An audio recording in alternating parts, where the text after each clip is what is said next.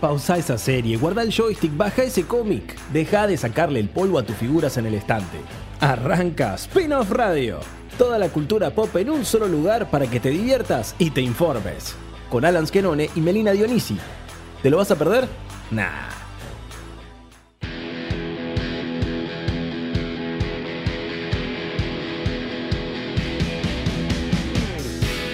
Tardes, ¿cómo están todos? Arrancamos un nuevo Spin-off Radio en el aire de la Rock and Pop Córdoba 93.5. Como cada sábado queremos acompañarlos en estas dos horas repletas de cultura pop, de noticias, de recomendaciones, de debate, de todo lo que a vos te guste y como cada sábado que nos acompañás, eh, vamos a hacer un largo recorrido por un montón de novedades. Yo soy Merina Dionisi y por supuesto no voy a estar sola porque tengo a dos de mis queridísimos compañeros, como siempre, como cada sábado, vamos a presentar primero a la licenciada Lisa Camaño. Hola Meli, No ¿cómo te la estás? esperabas, Lice. ¿Cómo estás? No, no me lo esperaba. Muy bien. Hola Este. Eh, bueno, contentísima acá de nuevo con ustedes. Ahí está presentado entonces Ezequiel Contreras. ¿Cómo andas, ese? ¿Cómo va? ¿Todo bien? Hoy tenemos nueva conductora designada, ¿viste? Ah, viste, sí, yo, yo no, no hago toda la introducción que hace, que hace Al, pero sí soy la No, conductora bien, designada está bien. acá. Tenemos conductora designada. ¿Cómo es que le decía? ¿Autobús fantástico? No. bueno, podría ser, hoy En podría este viaje ser. intergaláctico de la. Yo creo que podemos ir Wow. cambiando de, de- de- de vehículo cada sábado, me gusta. Un día podemos bueno, ir al espacio, un día agarramos un bondi. Interespacial. Me gusta. Cabina Otro que sea telefónica. Ahí está, ¿ves? Que nos sumergimos en, en Ah. el océano de, de la cultura pop. Ah, listo. ¡Cuánta ya Fui poeta yo en otra vida. Yo fui poeta. te metiste en submarino, ahí ya, ya estamos, ya estamos a full. Ya estamos a full en este sábado acá en la Rock and Pop 93.5. Chicos, ¿qué anduvieron viendo el fin de? ¿Hay algo que, que les hizo la semana? Fue una semana sin, eh, sin tanta acción en cuanto a ponerse a ver una serie, una película. ¿Cómo vino su semana? Yo vi, eh, bueno, anime. Bien. Eh, Raro. Estoy viendo los animes del, del momento, ¿viste? que tengo que cubrir y demás.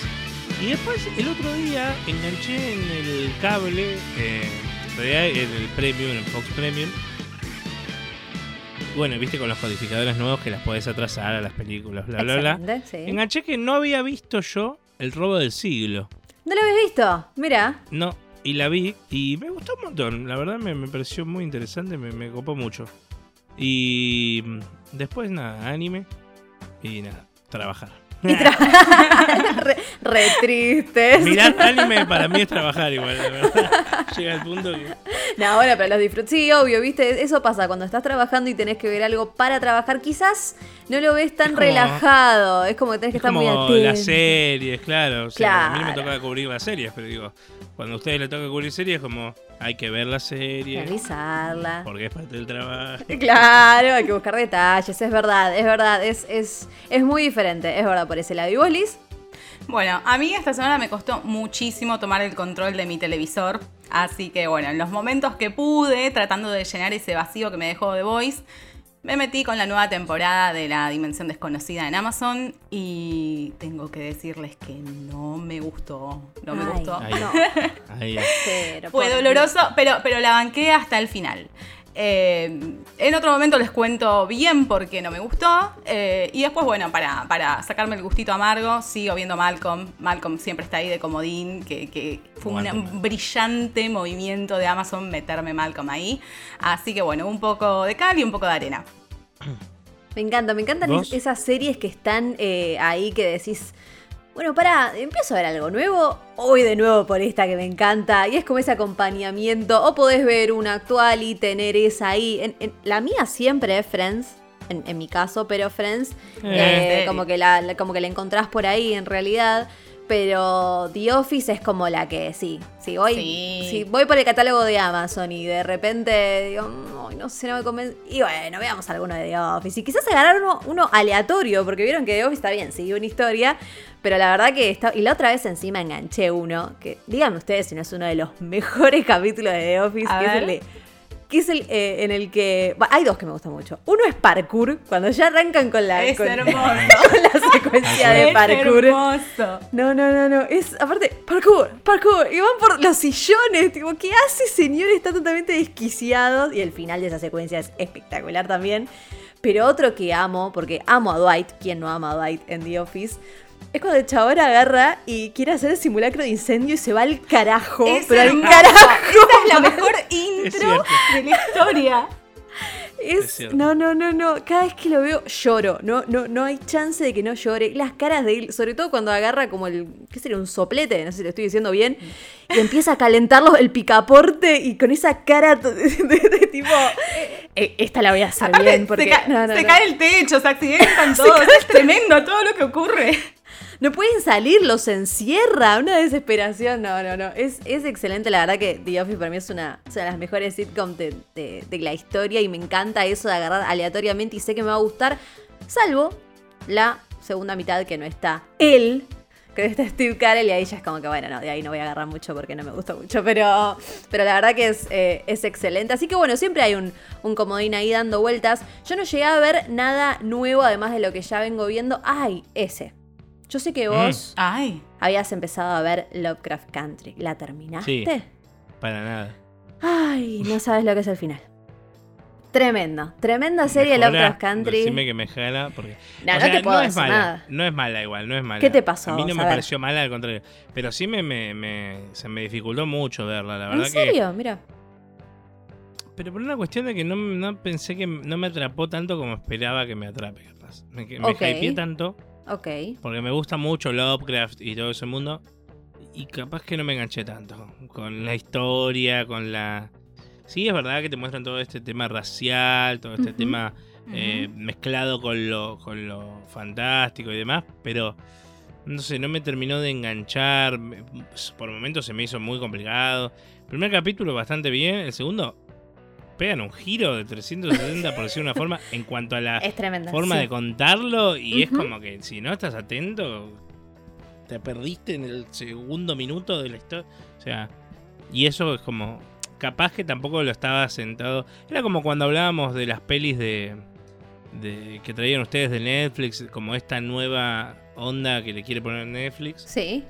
y que esto que decía Alan de que no estamos capaz acostumbrados a sentarnos y prestar atención a una peli. Capaz Ujú. me pas- me pasó eso con los Cross Country, como Puede ser. no, no me estaba sentado mirando y prestando atención a cada detalle de lo que sucedía. Entonces, medio como que. Puede no ser. daba. No, Porque la parte ser, la veía en, en HBO ahí en el cable, no es que la- Claro. Claro, me- bueno, para- la buscaba. Para los, lo- los que no conocen Lovecraft Country, es una eh, serie de 10 episodios, se ve por HBO, o por ahí, por supuesto. Eh, y como el nombre lo indica, tiene mucho, mucho elemento de Lovecraft, este, mm, eh, este escritor eh, de terror fantástico, porque tiene, hay, hay, hay monstruos eh, que son creados por él, que aparecen en esta serie. A mí lo que me parece Terror muy... cósmico le dicen, ¿eh? Exactamente, A- a terror lo cósmico. de Lovecraft. Exactamente. Y bueno, ya como empieza el primer capítulo, ya te sitúas, ya decís, ah, bueno, ok, ya sé lo que voy a ver. No, o sea, si vos no estabas muy seguro de lo que ibas a ver, la primera escena del primer capítulo creo que te, te tira de Baja lleno una ahí. princesa de mar. Claro, no, Sí, es es una cosa hermosa. Es una cosa hermosa, Yo, ya yo te la vi te- entera, no la vi entera, eh, pero estaba esperando esto, como para mirarla de un tirón. Así que si tengo el No visto mal, ¿eh? bueno tuyo, la- la- le doy para adelante. El mío sí, eh, no sé, ¿te tenés que, tenés que elegir a eso o me tenés que elegir a mí? Te pongo en No, ese... no, pero yo le doy el también. ¿eh? No, vos tenés que volver, vos tenés que retomar, tenés que retomar y volver a... sí, Claro, sí, sí. La, la- la tenés que retomar. Y algo, algo muy copado que tiene HBO es la aplicación que ya habíamos hablado una vez en Spin-off TV, los miércoles. Habíamos hablado de HBO Extras, que es una aplicación que eh, se coordina, digamos, con... se sincroniza, esa era la palabra, eh, con el capítulo que estás viendo a través del, del sonido y una vez que se sincroniza te empieza a tirar un montón de data y...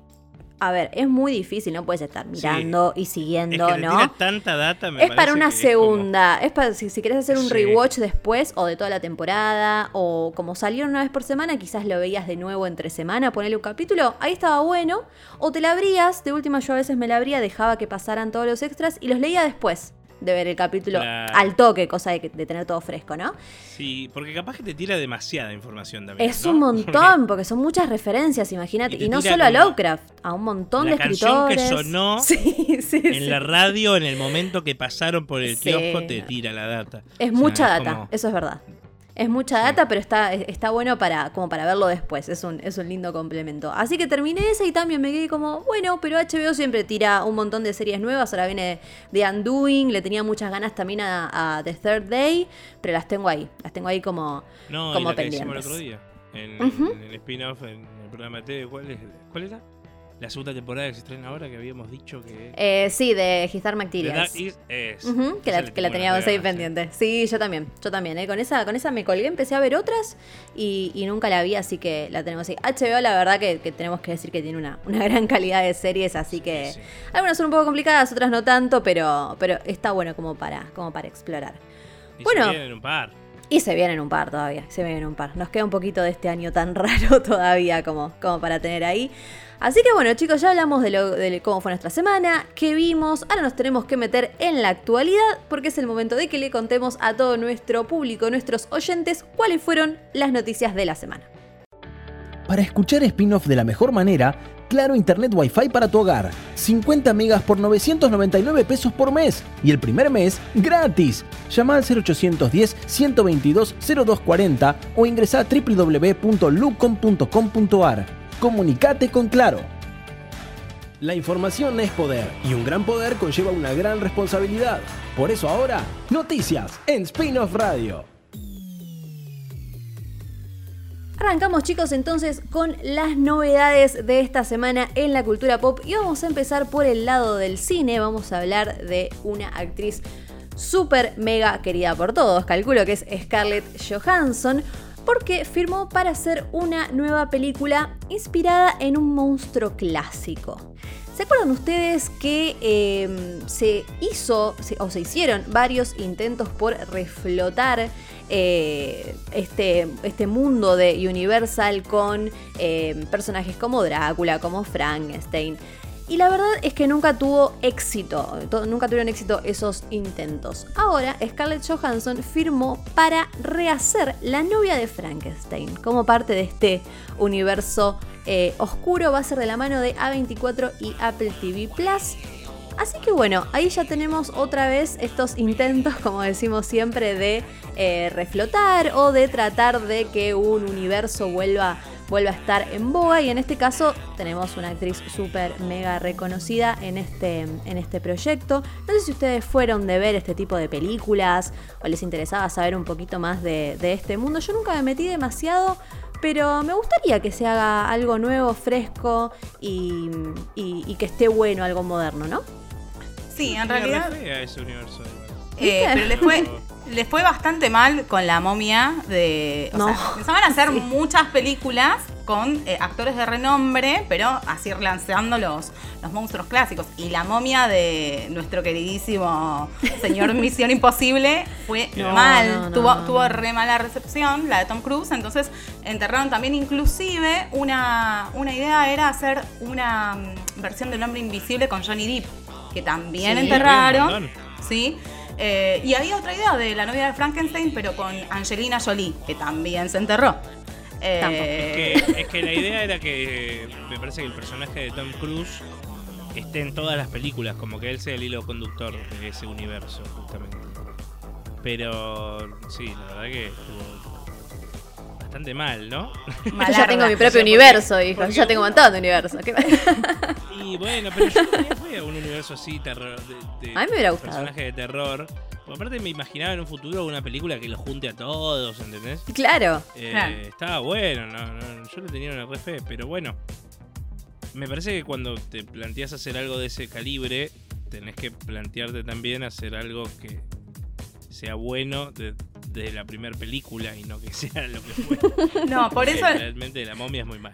por eso lo que hicieron fue virar, hacer producciones similares, pero más de la mano de Blumhouse. Por ejemplo, tuvimos la de Lee Wan- Whannell hace poquito, eh, de El Hombre Invisible, y la idea Muy buena. por ahora es ir por ese lado, con retomando los monstruos clásicos, pero ir por ahí con proyectos de menor presupuesto, figuras de, del- de la B, o sea, de la B con caras reconocidas, pero por ahí no de primera línea. Claro, ahí está. Bueno, entonces Igual tenemos. Scarlett. Scarlett, Sí, eh, sí. escúchame. Hablábamos, eh, hablábamos la otra vez de una de las mejores pagas de Hollywood. Eh, esta película se va a titular eh, Bride, sería novia. Eh, el proyecto eh, está. En el proyecto, eh, Scarlett Johansson también está eh, como productora. Así que ahí la tenemos también en un, en un robo roll. Todavía no tenemos fecha, no tenemos rodaje ni nada, solo tenemos esta, esta confirmación. Así que bueno, vamos a ver qué sale, qué sale de todo esto. Lo que sí ya está encaminado y surgió una foto de la que habló todo internet, todo el mundo, porque se venía esperando un montón. Fueron varias fotos del rodaje de ese, atento, Uncharted. Tenemos un montón de fotos de Tom Holland. ¿Un Tom Holland no lo vieron más grande o fue impresión mía? Así con cara de, bueno, ya está, crecí. Eh, crecí una es vez. más grande. Sí. Tiene 23, Está este es un bebito. Mucha actitud igual, mucha, mu- mucha actitud. Y bueno, ese después vamos, vamos a hablar. Uno, uno de los temas que tenemos para el spin-off radio de hoy es hablar de películas basadas en videojuegos. Y este es el caso porque Uncharted es uno de los juegos más famosos que también eh, ganó premios. ¿Puede ser ese? Sí, sí, en su momento ganó, creo que por dos de sus entregas ganó el premio a Mejor Juego del Año. Ahí está. Aparte es uno de los juegos más vendidos de PlayStation 3, porque no, no nos olvidemos que el primero salió para PlayStation 3. Ujú. Igual recordemos también que esta es una historia que no es que está basada directamente en una película, sino que es de el joven... Sí, una eh, versión Na- más joven del Drake. Nathan personaje. Drake. Exacto. Ok. Ok, Porque va por para ahí. mí, datazo, esto es una opinión, para mí quieren hacer como quieren hacer con él con Spider-Man y ver si funciona, que vaya creciendo a medida que van avanzando las películas. Epa, estaría, ¿eh? Entonces, Ojo con eso. Ojo con eso. Bueno, ya está entonces. eh, es una película que, que, que viene como complicada desde el origen. Pasaron un montón de directores.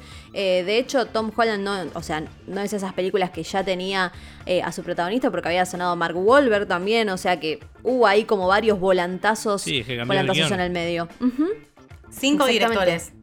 Es un Cinco montón. directores, o sea, está en desarrollo hace un montón. Entraron y salieron, pero un montón de veces. Y ahora, bueno, por fin ya está en producción y parece que está en el tramo final, pero fue Bien. un camino complicadito. Tortuoso. sí, sí, sí. Complicado. Bueno, iba, se iba a estrenar en marzo de 2021, pero claramente eh, no va a ser así. Va a ser octubre. Por también, en, bueno, además de que ya venía complicada, se suma el COVID, se sumó la pandemia, así que claramente ahí hubo un retraso súper eh, súper importante. Pero bueno, imag- imagínense que fue una imagen que dio vuelta por todo Twitter, por todas las redes sociales. Y a mí me entusiasmó, qué sé yo. Yo no tuve la oportunidad todavía de jugar los juegos, les tengo muchísimas ganas. Me tengo que poner con eso antes, antes de que salga la peli, pero eh, me gustó mucho, ¿eh? Yo no, no- no sé qué te generó a vos ese, pero yo, yo le tengo fe a esta peli, ¿eh? Yo le tengo fe. Visualmente se ve bien.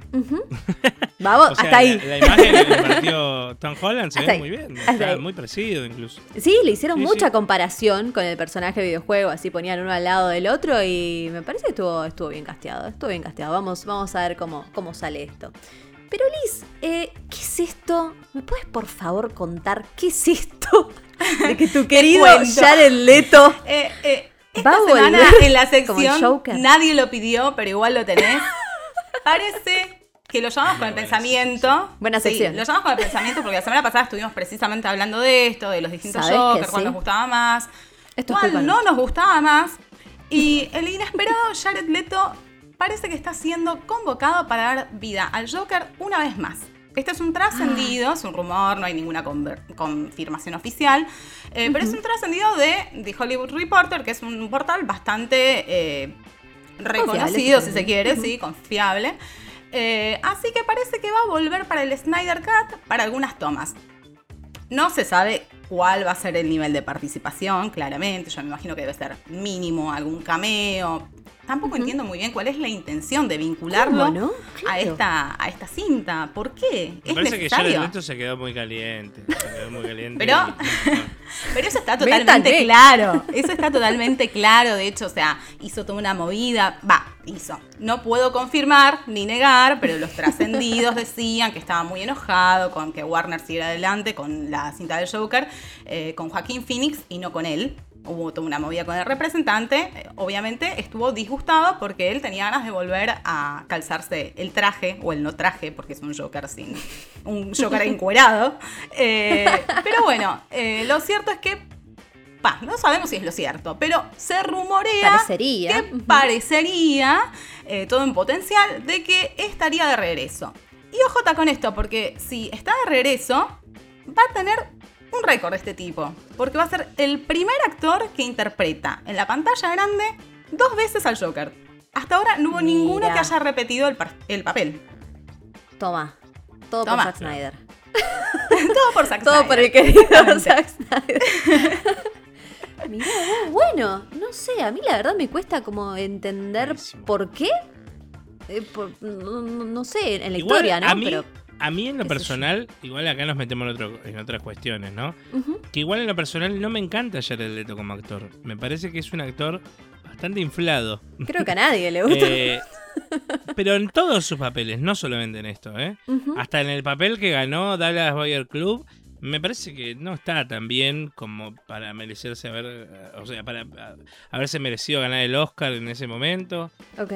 Entonces, como, como me, me parece que es bastante inflado y creo que lo que quisieron fue su fama para interpretar el papel de, de Joker y creo que no le sirvió porque no sé si, no, no, no sé, no, no, no creo que haya habido una interpretación buena, porque vos podés decir, ah, pero Sí. es culpa del guion, culpa del director, culpa de...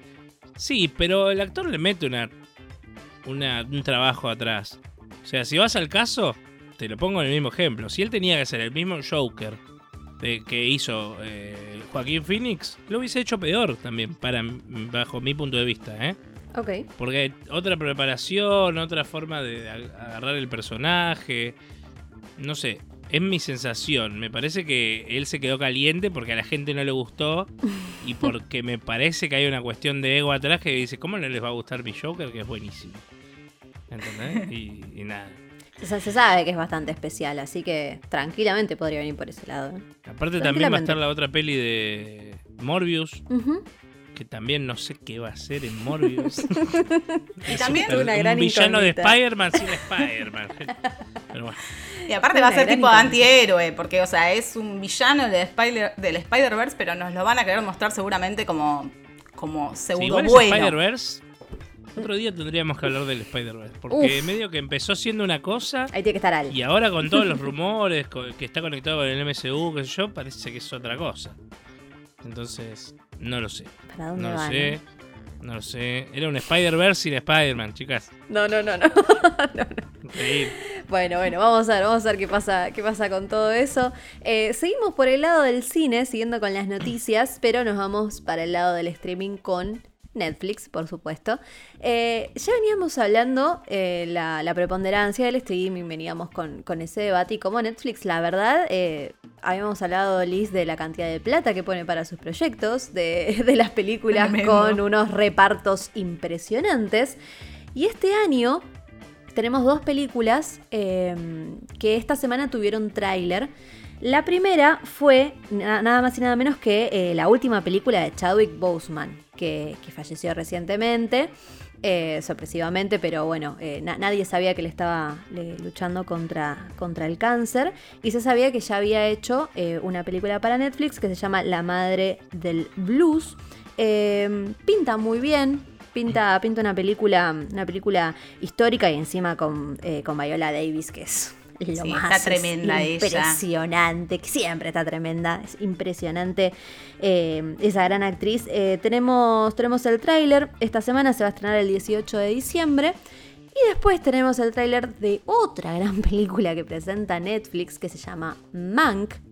Y que es nada más y nada menos que de David Fincher. O sea, Netflix, la verdad, yo ya no sé, yo ya no sé cómo, eh, cómo hacen, porque ya la cantidad de cosas que sacan por, eh, por mes en cuanto a series, documentales, todo lo que ya tenemos cada mes. Y ahora con estas películas que encima, como hablábamos, eh, hablamos también el miércoles ese, de cómo perfilan también para Oscar, porque ya obviamente todas las películas que sean eh, en streaming van a tener ese lugar eh, en la academia. Estas dos películas, la verdad, que van a pisar súper fuerte. Estas dos de Eh, cabeza.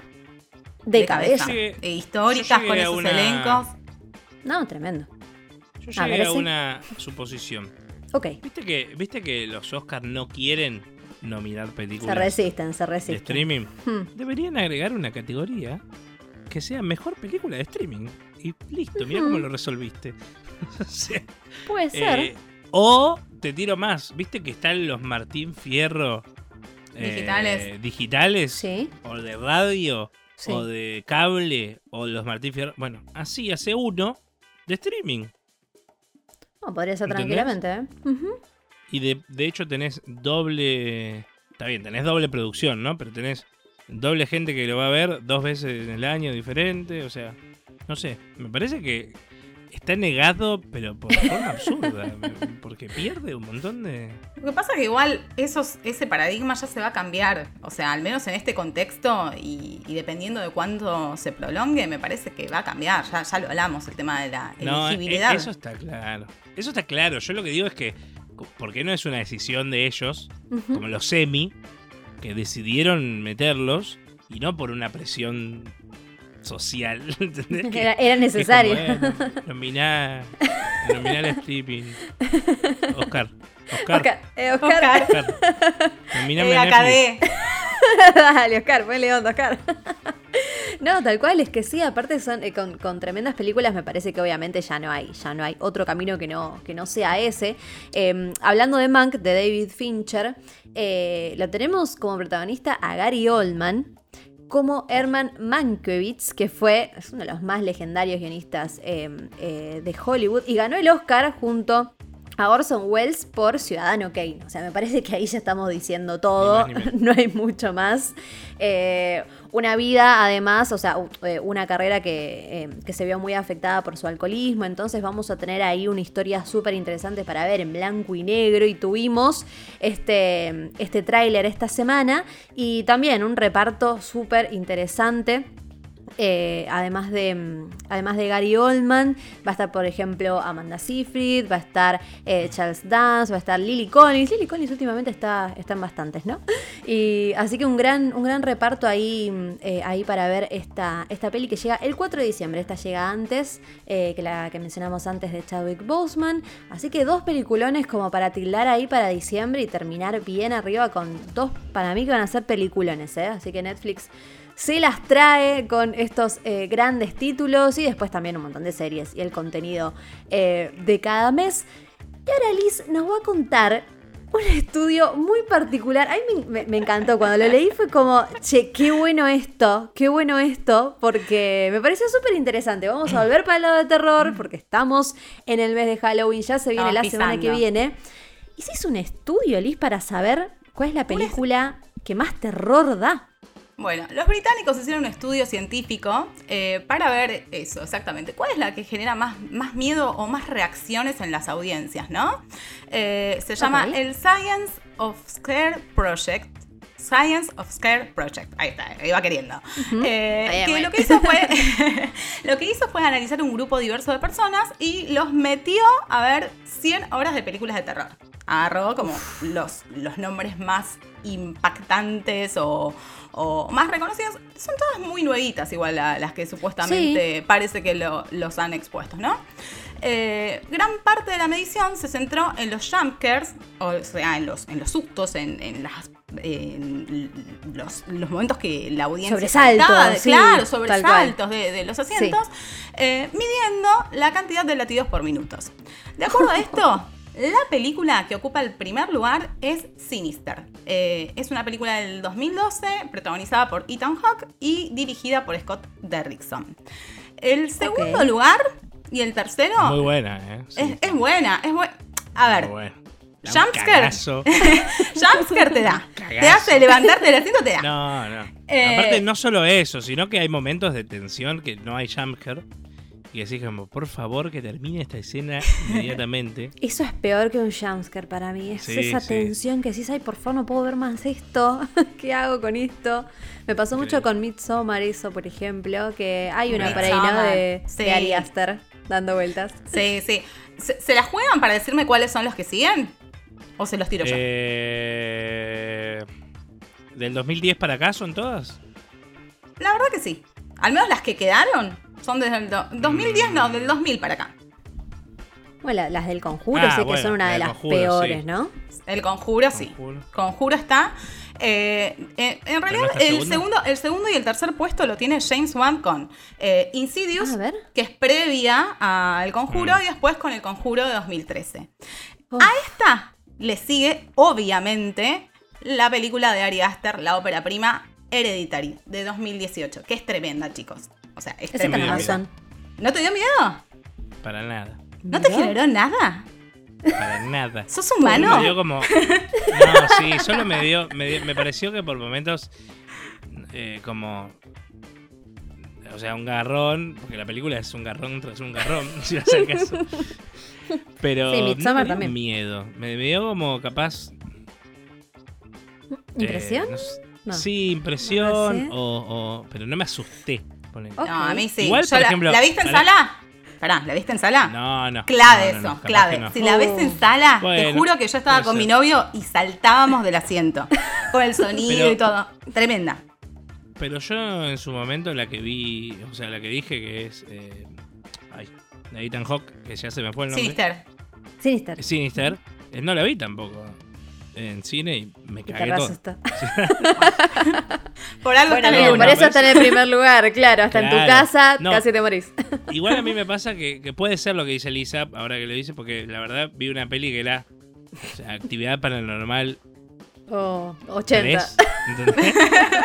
y la fui a ver al cine y me cagué todo, pero porque es verdad que hay momentos tipo Junker y que tenés un No, pero sistema envolvente de- de- del tamaño de mi cuerpo entero. sí, lo que pasa es que ahora ya capaz no las pones en un top, pero la primera fue como, ah, no, y esto, y te asustabas con la Sí. primera. Después ya se fue todo, chao. Se fue. La primera, Se fueron primera de sí. tema, pero la Bueno, primera para mí, La digo, primera, claro. la primera actividad ¿Está? paranormal está en el puesto quinto. Y a ella Bueno, le bien. siguen. Ah. Sí, sí, a esa le siguen. It Follows, El Conjuro 2, Babadook, El Descenso Ah, y La Visita en el puesto número 10. Otra Ok. que me gustó mucho Tengo una y lista me para dio ver. miedo es El Rito. Con Anthony Hopkins. Con Anthony Hopkins, no me animé a verla. Muy bueno. ya, Muy ya el póster con él dije, ah, no. Pero, pero no. es también de esa película de terror que es más suspenso que terror, ¿viste? Claro. Como el juego del miedo 1. A mí el juego del miedo 1 me parece increíble Es película. excelente. Es muy No, buena. no, Aparte con terrible. recursos mínimos, chicos. Era una Sí, sí, habitación, aparte- dos personas. Sí. No, aparte era re independiente. O sea, Re. re, Sí, independiente. Me Bueno, encanta ahí cuando están pasan un los esas actor cosas. conocido. Ahí están los inicios de James Wan. O sea, con, con Saw. Exactamente. bueno, Ahí lo tenés. pero eh, por eso es uno de los mejores directores de terror que existe para mí. Junto con Scott Derrickson también, que después hizo. Sí. eh, que incluso se enojó, bueno, acá es otro dato, ¿no? Pero incluso viste que se enojó porque no le, no le dejaron eh, hacer eh, Doctor Strange 2 Ujú. con el terror que él quería meterle. Totalmente. Viste, bueno, y trajeron se igual a, a Sam Raimi. O sea, Sí, está bien, pero o sea, Remy está también, no te olvides que hizo Spider-Man, o sea, está acostumbrado a hacer cosas de pero Claro. también Sam Raimi hizo Evil Dead. La, No, la no, por saga de supuesto. Evil Dead. O sea, Bueno, sí. Evil Dead eh, me parece que es más como de lo antiguo, medio como más otro tipo de terror. pero es pionero. Sí, no, no, pionero es. No, nunca dije que no. Pero lo que voy es que me parece que, eh, que da mucho más, capaz, lo que él tiene ganas de hacer. O si Disney le dice, che, mira, no le pongas tanto terror porque tiene que ser para todo público. Capaz que se puede adaptar. Cambios contra Derrickson se calentó mal. A eso voy, y se fue. O sea, le Claro. Ah, sí. vos me dijiste que podías hacer una película de terror. Ahora me voy. Chao, nos vimos. Para mí tiene que ver con eso, sí, sí. No, puede ser, puede ser. Bueno, eh, qué, qué loco ese estudio, me gustó, ¿eh? Te digo, igual, igual si me ponen a mí, creo que puede salir cualquier top ahí, porque me asusto con cualquier cosa, puede salir. Soy un desastre, gente mucho más acostumbrada. Mi hermano, por ejemplo, Gui, le mando un beso. eh, ah, es un fanático. Yo no creo que muy pocas veces fui al cine a ver películas de terror. Soy muy No tampoco. muy cagona, la paso muy mal y la verdad que prefiero pagar para ver, para disfrutar. Después de última en casa, en casa las veo las de terror, pero mi hermano no, es una cosa. Y ahí me dijo que El Conjuro es una de las películas que más, eh, que más miedo y- e, e impresión y esa sensación de me quiero ir de acá que, que- que le dio en el cine. Así que Y las dos. Las si dos. le pasó a él, yo me muero. Creo que Las es una de las pelis, es una de las pocas pelis que logró también su universo de terror, ¿no? Porque Sí. No te Sí. olvides que hay un montón de otras pelis que están dentro del mismo universo del conjuro. Annabelle, la Warren, ¿no? monja. La monja, la de la, la la Annabelle, la de la muñeca, o sea, no te olvides que están dentro del mismo universo. Y eso también está bueno porque Sí, le da a la gente una continuidad y que haga- quiera seguir viendo las películas. Eso, eso está bueno. totalmente, Igual- totalmente. Igual, la que más miedo me dio, que ya lo dije un montón de veces, en toda la vida fue el proyecto Blair Witch. Es verdad. No También no- pionera, obvio. No, no, no la puedo ver a ese punto, no la ¿En puedo ver. serio? No, no, me, el corazón me hace como, por favor, por favor, que la termine. No, la paso muy mal el. ¿Te fuiste de campamento después del proyecto? Eh, sí, pero bueno, pero nunca me acordé. del Sin proyecto. cámara. Ah. Sin cámara, sí, sin llevar una cámara. sí que no me acordé. No, no. Menos mal. Qué feo. Bueno, No, en su momento nunca. Rec también me dio mucha impresión. A mí también ¿Se me dio acuerdan, Rec? impresión Rec está muy bien. Sí, me dio La 1 impresión, es lo ¿eh? mismo, ¿viste? La 1 está muy bien y cuando ya le quieren sacar jugo a algo No, bueno, sí. está bueno. eh, Ojo, Bueno, que a mí, a, a mí la, de la, bo- premisa. la de la boda me encantó. Es Eh. buenísima, es buenísima, chicos. Es sí, buenísima, es buenísima. Me parece que sí. A ver, volvemos a lo mismo. Es una peli que está buena, pero me parece que ya agotan un recurso que había funcionado bien al principio y después ya está agotado. Mm. ¿Me entendés? Es lo que le pasa a The Walking Dead. que The Sí, Walking Dead sí, estaba sí. bueno al principio y después ya se agotó el recurso. Se Señor. complicó. Cambiemos, cambiemos a otra cosa. Bueno, y hablando de cambiar otra cosa. Hubo A cambios. hubo cambios en el calendario de Sony otra vez. Porque Bueno. Ghostbusters Afterlife, la cuarta película, o tercera película de la franquicia. Bueno, depende como si consideramos o no consideramos la película que hicieron con las chicas en el medio. Ah, sí, claro, claro. No, esta no es una spin-off, es una continuación directa. Es la secuela directa de la, de la 2. De la 3.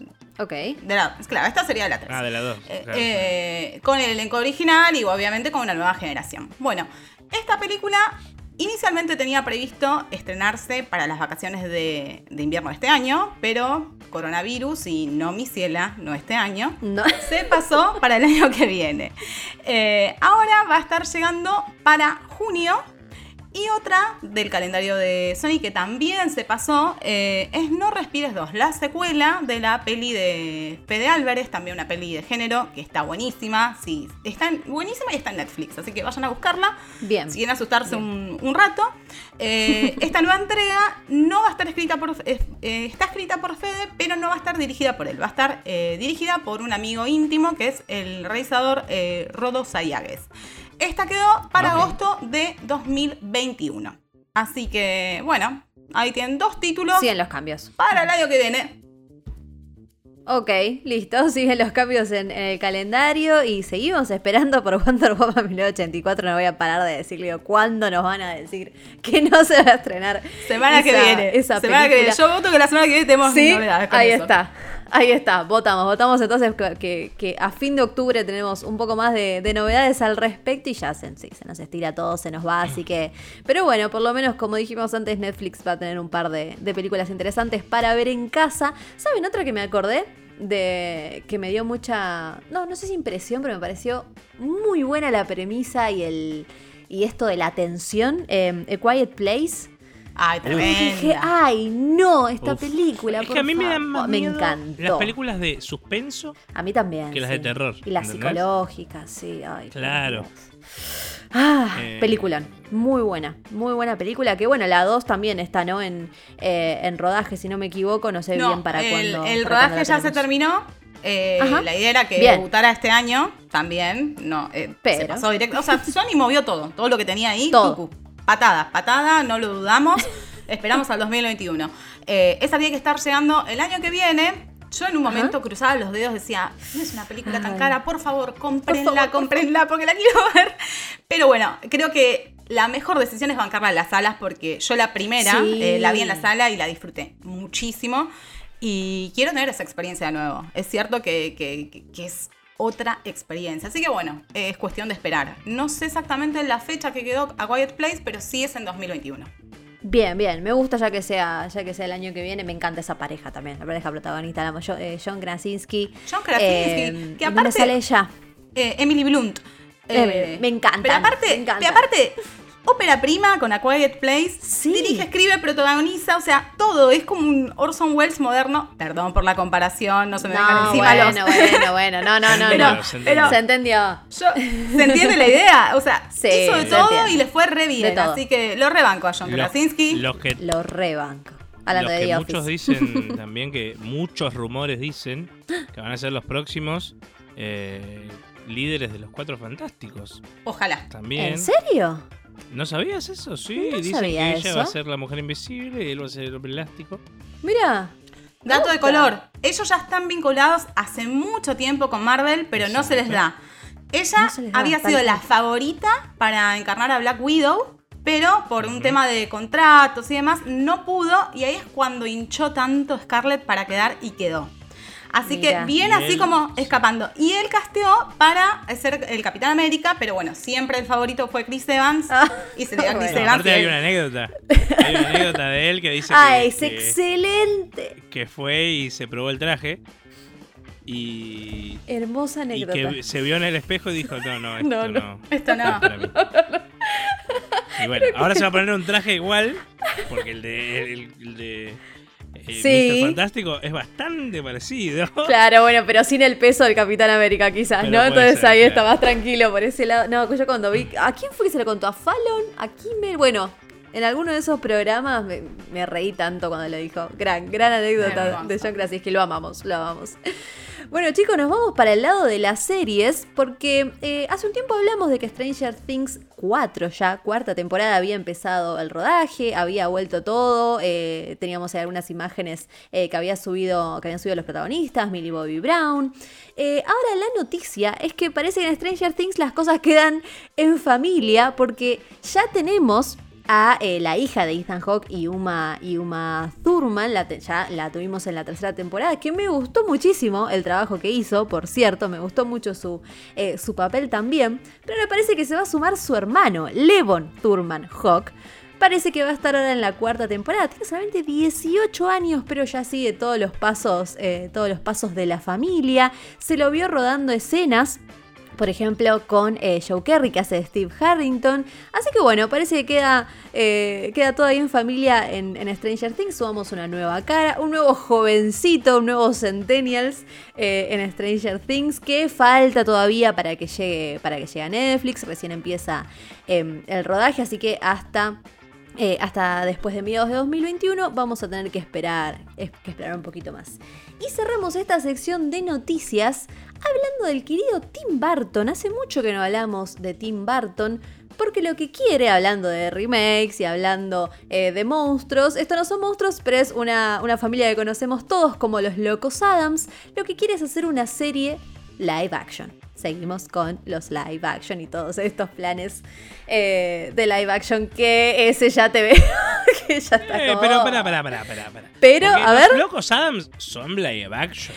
Claro, en realidad Hubo una sí. serie animada. Ajá. pero es un live action. Para nosotros es un live action. Desde la serie vieja, vieja, vieja. Exactamente. después- es como que hagan una película del zorro nueva. Claro, es Bueno, como que. Claro, Bueno, pero- es una nueva. Ujú. Pero cabe la aclaración, porque ellos nacieron en, en- en comic books, así que bueno, clave, está bien la aclaración ah, de que esto va a ser sí, así. sí. Eso sí, obvio. No, pero está, está eh, ojalá. Ojalá Igual- vuelvan a esas épocas de los locos Adams con Oh. Hank Azaria. así, No, eh, a ver, si hay alguien, Brown haciendo de Lucas, del tío Lucas. si hay alguien que le puede quedar bárbaro este título es Tim.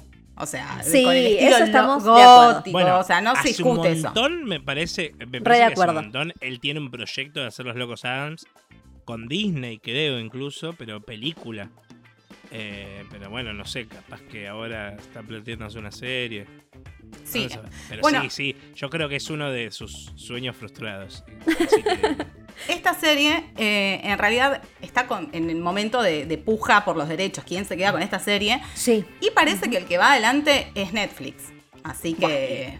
eh, no me que tiene extraña toda la araña. cuota, No, no, no, es que es impresionante. No, no, sí, sí, sí, es impresionante. Cada vez que digamos un bueno servicio, Netflix. Y teniendo, teniendo, gusta, ¿eh? Ujú. teniendo a, a Barton, eh, ¿tiene una idea de cuál es su cast perfecto para esto? Y va Johnny Depp. Para mí, Johnny Depp está como de Elena cabeza. Bonham Carter. Yo no sé, Elena Bonham Carter también. Eva Green. Sí, sí, sí, sí, Eva Eva Green. Green. Oh, es verdad. Todos los mismos. Sí, puede ser, ¿eh? Puede ser. Si empezamos a hacer así un pro de. Para mí a varios le vamos a pegar seguro. seguro tratándose, tratándose de, de Tim Burton. Así que bueno, vamos a tener entonces una, una serie. Una serie live action de los Locos Adams. Me gustaba muchísimo ver los Locos Adams, así que me gusta que haya, que haya algo nuevo. Así que chicos, ya repasamos todas las noticias de la semana para que todos ustedes los oyentes del otro lado estén al tanto de todo lo que estuvo pasando. Así que es momento de escuchar un poquito de música. Vamos a escuchar a Coldplay con Viva la Vida. Qué ganas de ir al videoclub y que el empleado te recomiende algo bueno para ver. Por eso ahora, streaming en Spin-off Radio.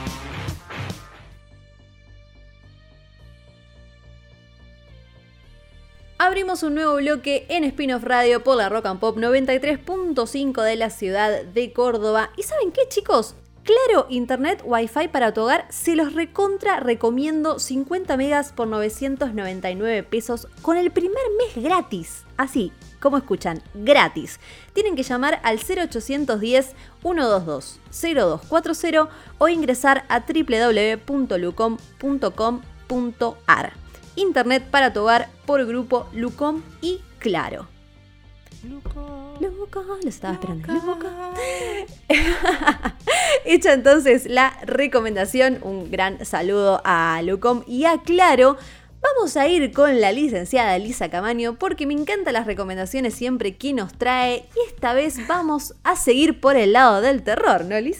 Sí, hablando de recomendar, bueno, eh, vamos a abordar un par de recomendaciones de series pre-Halloween, porque seguramente la semana que viene vamos a meternos de lleno con, con una casita del terror de spin-off, como vengo Sí, yo. Excelente. como vengo pujando yo ahí.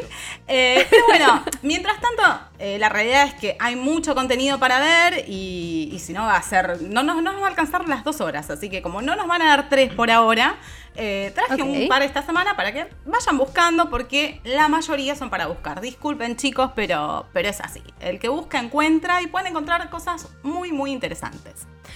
Eh, como la vez pasada, como hice con las recomendaciones de comedia, voy a ir por títulos que son como diversos, por ahí no tan conocidos. No sé si llamarlos mainstream, pero bueno, que está bueno es que se los traiga porque por ahí, si no, por sí solos no, no todos llegan. El primero, y la excusa para hacer esta columna en realidad, porque enganché un rewatch y medio como que me copé mirándolo, eh, se llama Eli Roth History of Horror o la historia del horror por Eli Roth. Esta serie se estrenó en 2018 por AMC, es original de AMC, y ahora va a haber un especial, eh, ya les digo exactamente cuándo, del jueves 29 al 31 de octubre, desde las 0 horas por AMC. Vayan agendándoselo. Perfecto. Si no, seguramente por Flow también lo tienen y si no, también lo pueden buscar por ahí. Eh, Para los que no saben, ¿ustedes saben quién es Eli Roth? No lo tienen. No. Eh, no. Bueno, un repaso. Eli Roth, eh, para los que no lo tienen muy, muy de nombre, es un amigo de Quentin Tarantino, colaboró con él en Inglourious Bastard, Greenhouse, es cineasta de género y por ahí las nom- los títulos como más reconocidos de él son Hostel y Cabin Fever, Ajá. para que tengan una idea. Ok. Hostel, Bueno, Hostel, de- sí. Hostel, ¿la tenés? Bueno, Sí. ese, ese es Eli Roth. Eh, Bien. También es actor, bueno, eh, si lo ven, lo tienen. Pero por lo menos para ponerlos en contexto, les cuento más o menos quién, quién es. Eh, la serie esta de que va es una serie episódica, documental que va a abordar los diferentes subgéneros del terror. La primera temporada tiene siete entregas y la segunda, en realidad, yo no sé el total porque la renovaron y empezó a emitirse el 10 de octubre. Pero hay dos episodios hasta el momento. Y me fijé en IMDB y no me tiraba la cantidad total, pero bueno, me imagino que debe tener una cantidad similar. Eh, ¿Por qué la estoy recomendando esta serie y por qué me copó y me enganchó? Y les digo, véanse Ellie Roth History of Horror, aprovechen esta maratón de- del jueves. Eh, la realidad es que a mí me parece que es como una pieza fundamental para que toda la gente eh, entienda un poquito más del género, para que- los los que ya les gusta el terror, obviamente, la van a disfrutar mucho más. Pero por ahí los que no entienden el impacto cultural o la importancia del terror, bueno, se metan un poquito más eh, a conocer realizadores, títulos y, y las diferentes aristas que hay dentro del género de terror. Los episodios tienen 40 minutos de duración y cada uno va a abordar un tema en particular. Tenemos el primero que es de zombies.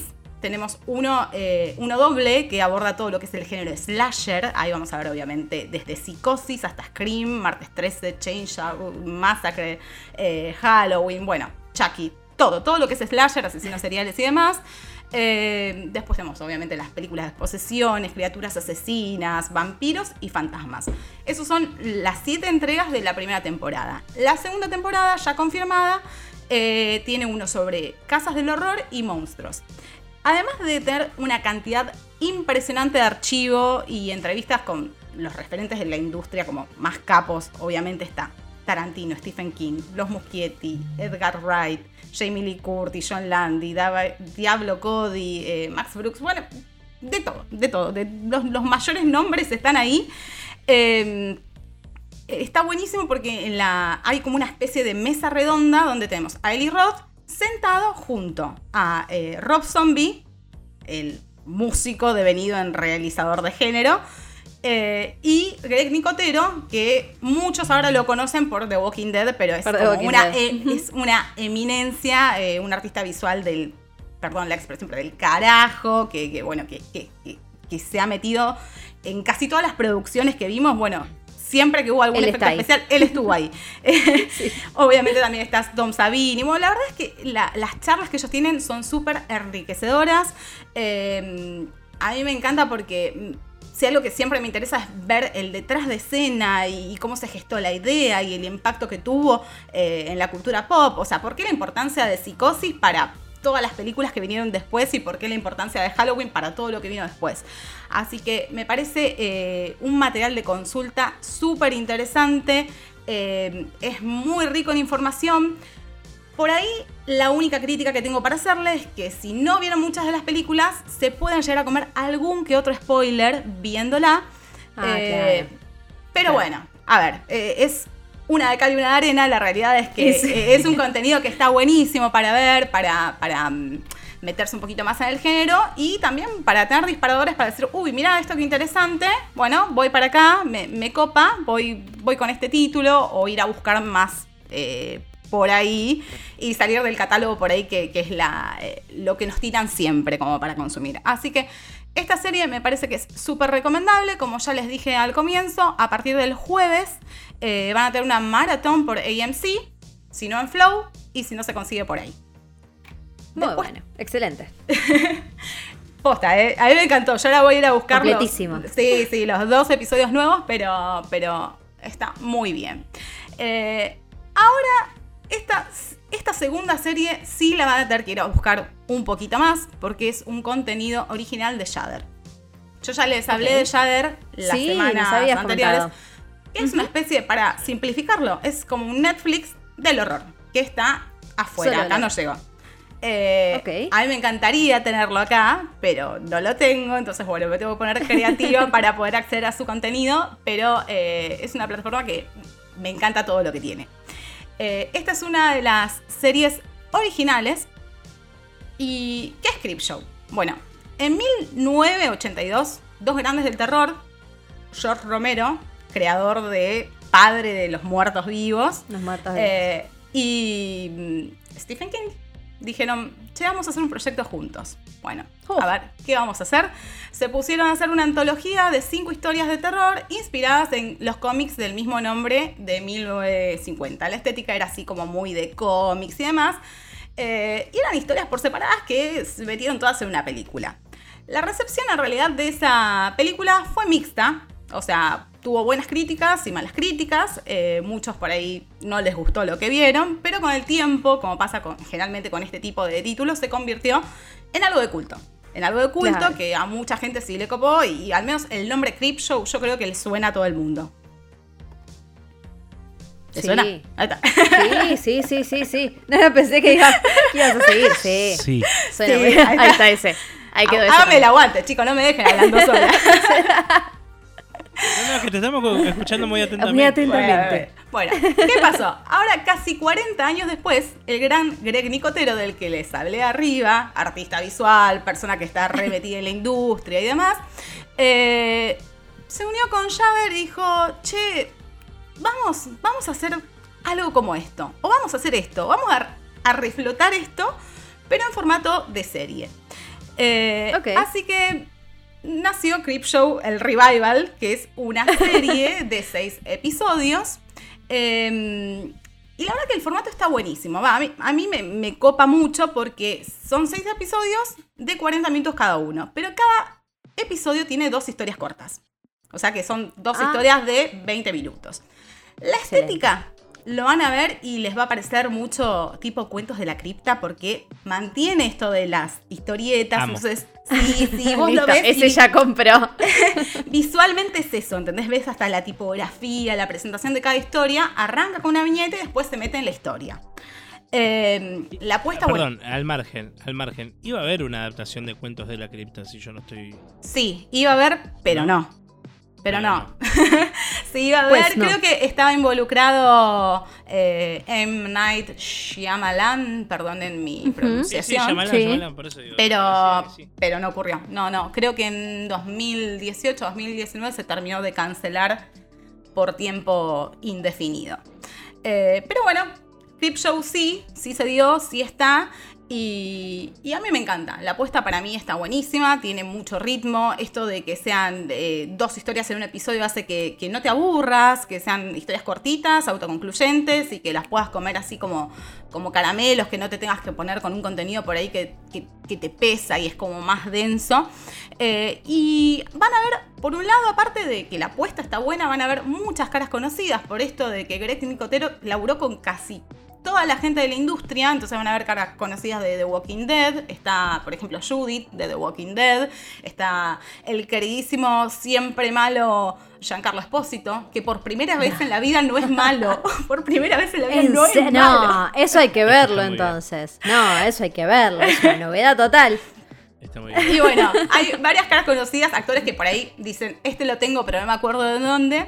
De hecho, eh, cuando se estrenó esta serie el año pasado, eh, mucha gente conocida, por ejemplo, eh, eh, Norman Reedus de The Walking Sí. Dead, eh, ay, no me sale el nombre de Negan, eh, el actor. Ay, ¿no? sí. eh, Eh, Jeffrey Dean Morgan. Jeffrey Dean Jeffrey Morgan, Morgan. incluso Aaron Paul de Breaking Bad, todos le dijeron, che, qué bueno que está esto, ¿por qué no me, no me llamaste para hacer nada? Y, y Greg Nicotero No me dice, sé". llamaste. o sea, Imagínate Sí, que te digan a vos, no me llamaste. Y- Excelente. Y, Greg Nicotero dice, no, es que, no sé, me da vergüenza, pensé que no les iba a interesar a nadie hacer eso. No, sí, No. llaman. Así que, teniendo en cuenta que esta serie se renovó para una segunda temporada y quedó en el limbo, yo espero en la segunda empezar a ver como un desfile de caras conocidas. Así, total. sí, eh, totalmente. Pero bueno, Yo creo eso... que a los actores, eh, con mis conocimientos de, de actuación de los años que he estudiado y demás, me parece que a los actores les gusta hacer terror igual.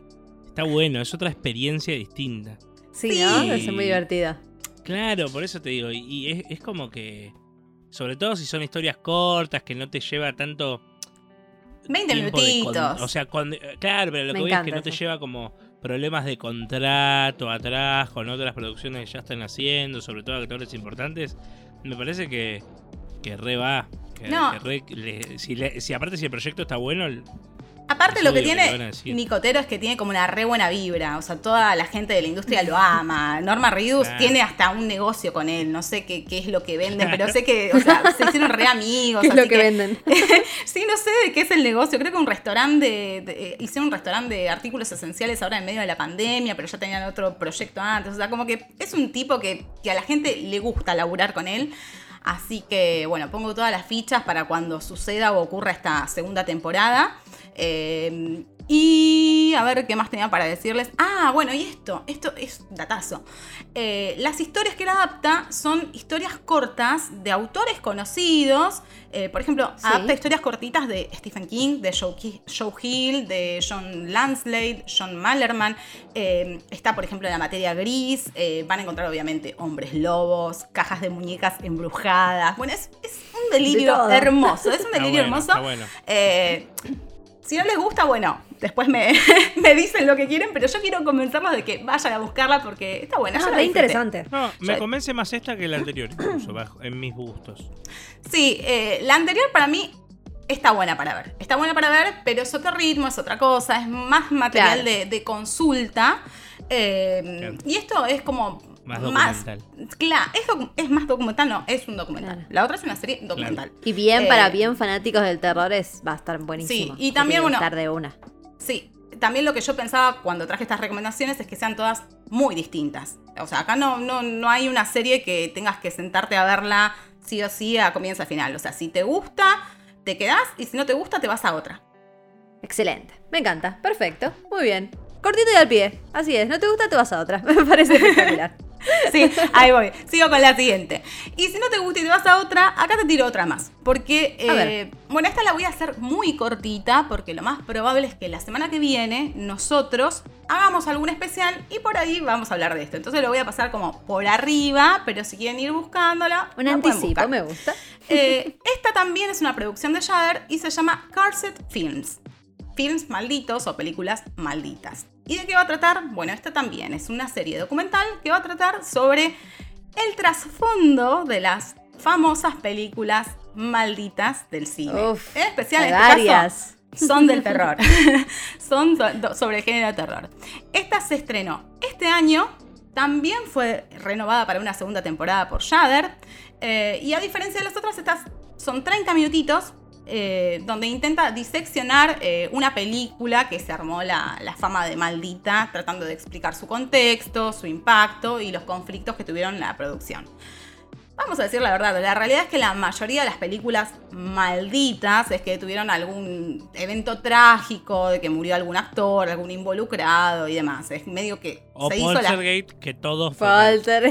Bueno, una serie de eventos desafortunados. Como bien decías, vos ese, eh, en este caso, bueno, eh, hay cinco episodios que van a abordar. Uno, el exorcista. Dos, Sí. la profecía. Tres, Sí. Bingo, Poltergeist.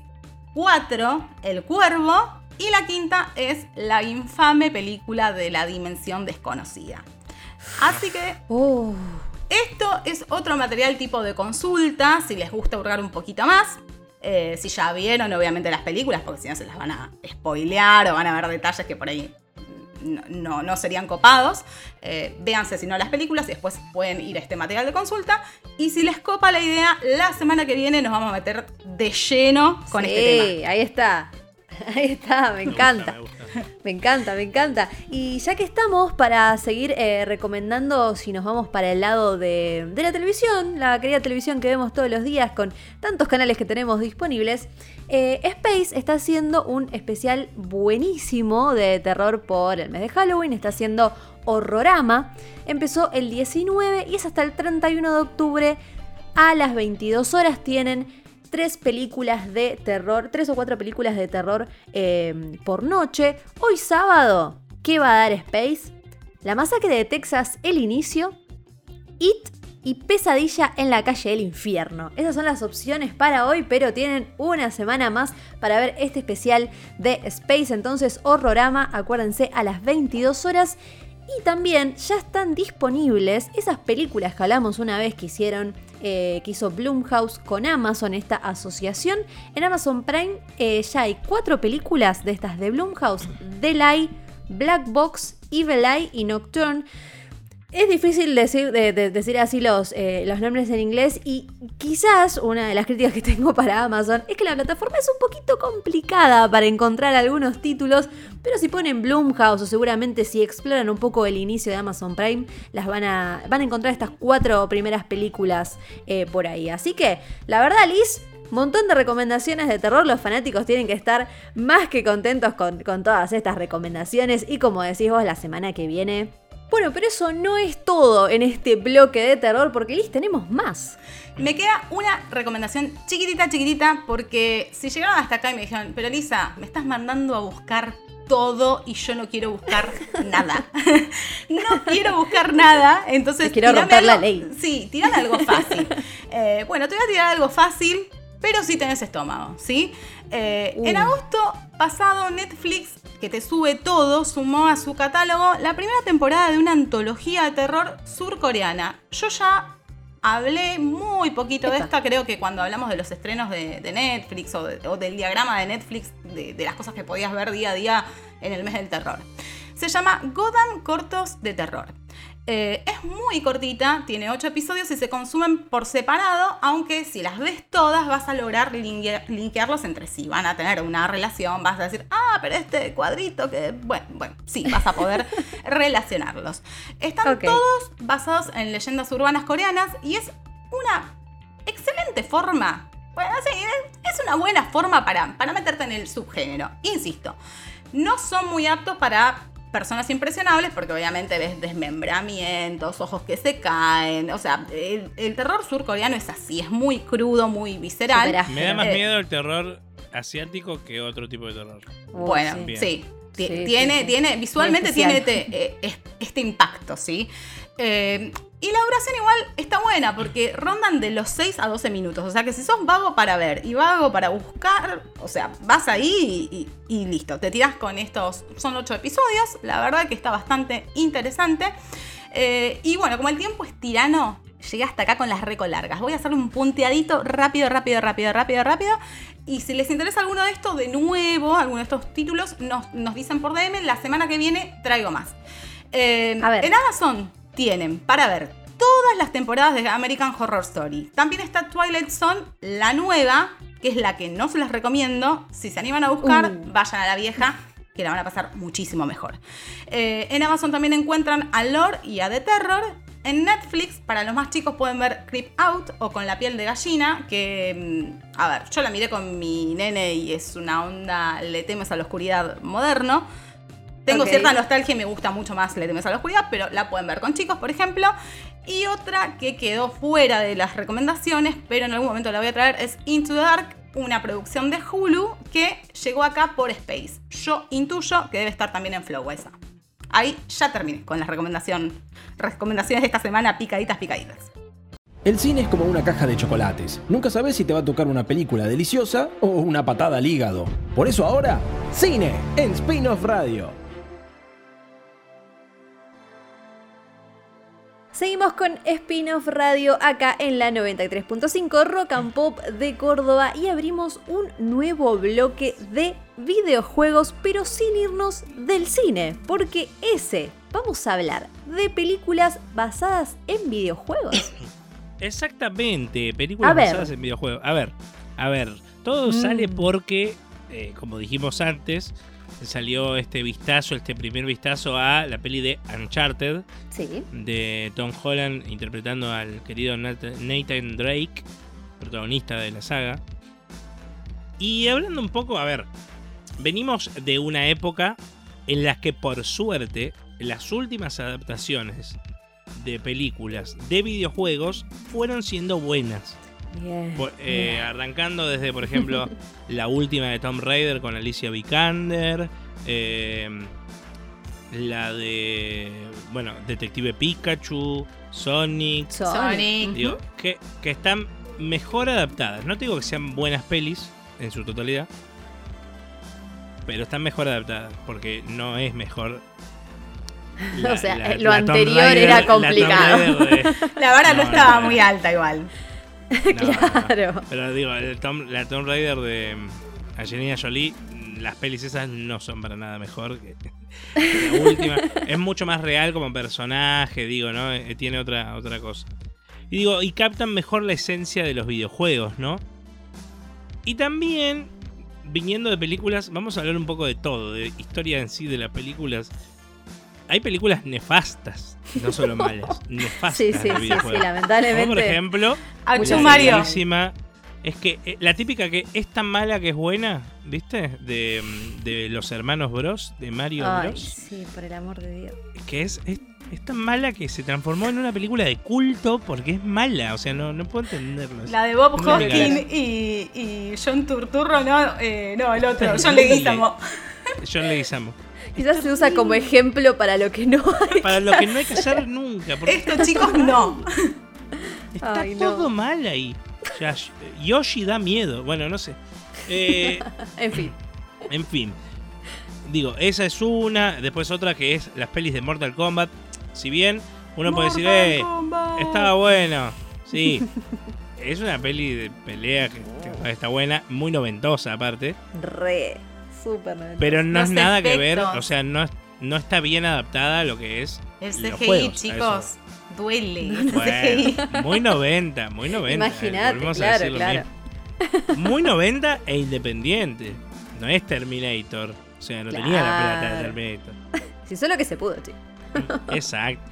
Eh, pero que tampoco están muy bien adaptadas, ¿no? Siempre hablando de adaptación, estamos hablando de... Claro. Bueno, Resident Evil, que mucha gente tuvo 7, 8 películas, no sé. Mucha gente le gustó, la siguió mucho. Perfecto. No es una buena adaptación del videojuego. De hecho, es totalmente lo contrario a lo que es el videojuego. No. Porque del Vamos, el personaje de Mila eh, Joko- Jovovich, Jovovich. nunca me sale el nombre, eh, es un personaje inventado, no existe. Por ejemplo. Claro, no, ya. Entonces, a ese punto. mal. Y, y personajes principales los tira como que son cualquiera, o sea, que- son se mueren en la primera película eh, o cosas así. Entonces, eh, como llevando para el otro extremo, ¿no? También hay muchos juegos malos de adaptaciones de película. Por ah, ejemplo. ojo. Eh, ojo. eh, eh. Eh. No, no era todo para el lado, para el otro lado. El de T. No, por favor. El de Lo T. T es uno que es, Uh. incluso de hoy, hasta el día de hoy, es lo que se dice que llevó a Atari a la quiebra. No. Eh, o sea, el punto Esta historia de que la vi. No sé es si. el. Es En el, el de videojuego videojuegos. más caro de la historia.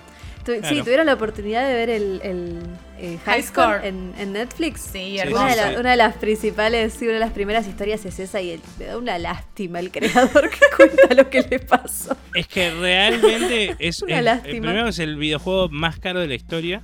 Ay, Y sí, hay un Dios. mito, hay un mito que dice que tuvieron que ir al desierto de no sé qué estado a enterrar las copias de los videojuegos porque nadie Ay, los quería no. tener. ¿Entendés? O sea, a ese punto. Y hay un mito que dice que están todos enterrados en un desierto. Qué las hermosa copias que historia. no pudieran vender. Ay, Muy no, bueno. pobrecito, pobrecito. Imagínate que.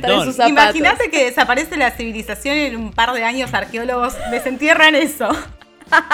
Bueno. Es el único juego del Pensando planeta, que ¿se eso era que así nos ah, claro que así nos- es como A esto cualquier jugaban. cosa puede pasar pero así puede pasar con cualquier cosa Sí, Es ¿no? como que Qué eh, peligro. se pierden todos los libros del mundo y el único libro que encuentran es uno de Paulo Coelho y piensan que la literatura Uh. universal de, de- de la humanidad era de Paulo Coelho.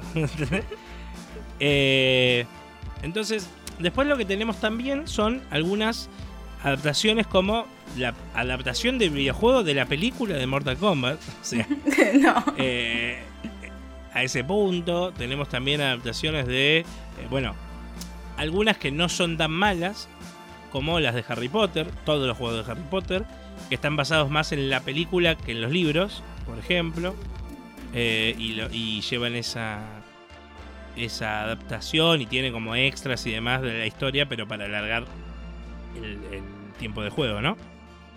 Y hoy, más que nada, vamos a hablar. Bueno, perdón.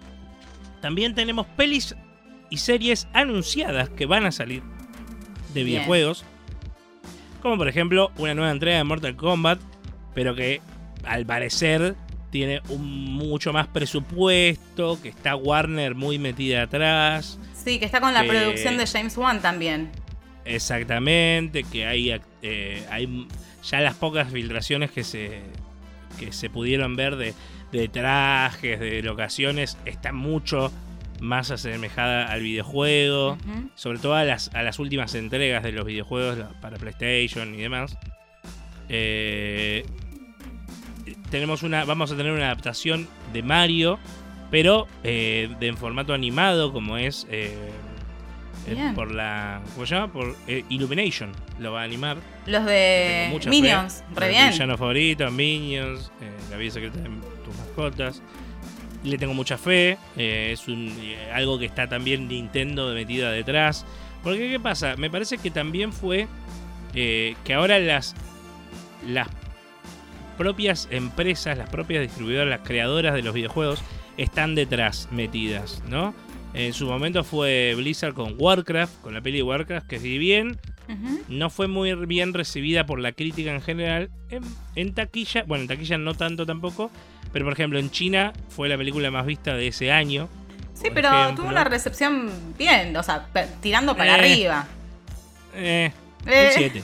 Bueno, con, Un Chi- seis. con China adentro, ya está. Es que a eso voy, me parece que China adentro ya está, ya le asegura que, que sea bueno. Eh, pero estuvo Blizzard, a lo que voy es que estaba metida Blizzard como productora de la película. Eh, bueno, ahora con Sonic estaba Sega como productora de la película. Cuando fue mm, la de Tomb Raider estaba Square Enix como productora de la película. Y ahora, por ejemplo, con Mario está metido Nintendo como productora de la película. Que lo, lo anima eh, Illumination, pero la productora es Nintendo, ¿sí? Eh, bueno, la de Uncharted, que también sabemos que está PlayStation, o sea, Sony, Sí. eh, lo está, de hecho lo está, creo que es de Sony la peli, si no me equivoco, ¿sí? Sí, sí. Y, y después tenemos lo que es eh, la serie de The Last of Us, que va a ser para Oh. HBO. Ay, la necesito. Mal. que también Necesito- sabemos y la tenemos necesitaba. mucha fe. Exactamente. Y las de Resident bueno, y- Evil de, de Netflix, que tiene como tres Netflix. proyectos. Exactamente. Resident Evil. Bueno, que Resident Evil ya mostró un tráiler de su y la animada. Y que de mucho. iba a traer un poco colación eso. Netflix hizo bastante bien su trabajo en adaptaciones de algunos videojuegos. ¿Por qué? Ahora hace poco se estrenó también una serie de Dragon's Dogma. Es una serie animada en CGI, o sea, por computadora. Está muy buena. En su momento hizo una, un anime de Castlevania, que es otro juego, que también está muy buena.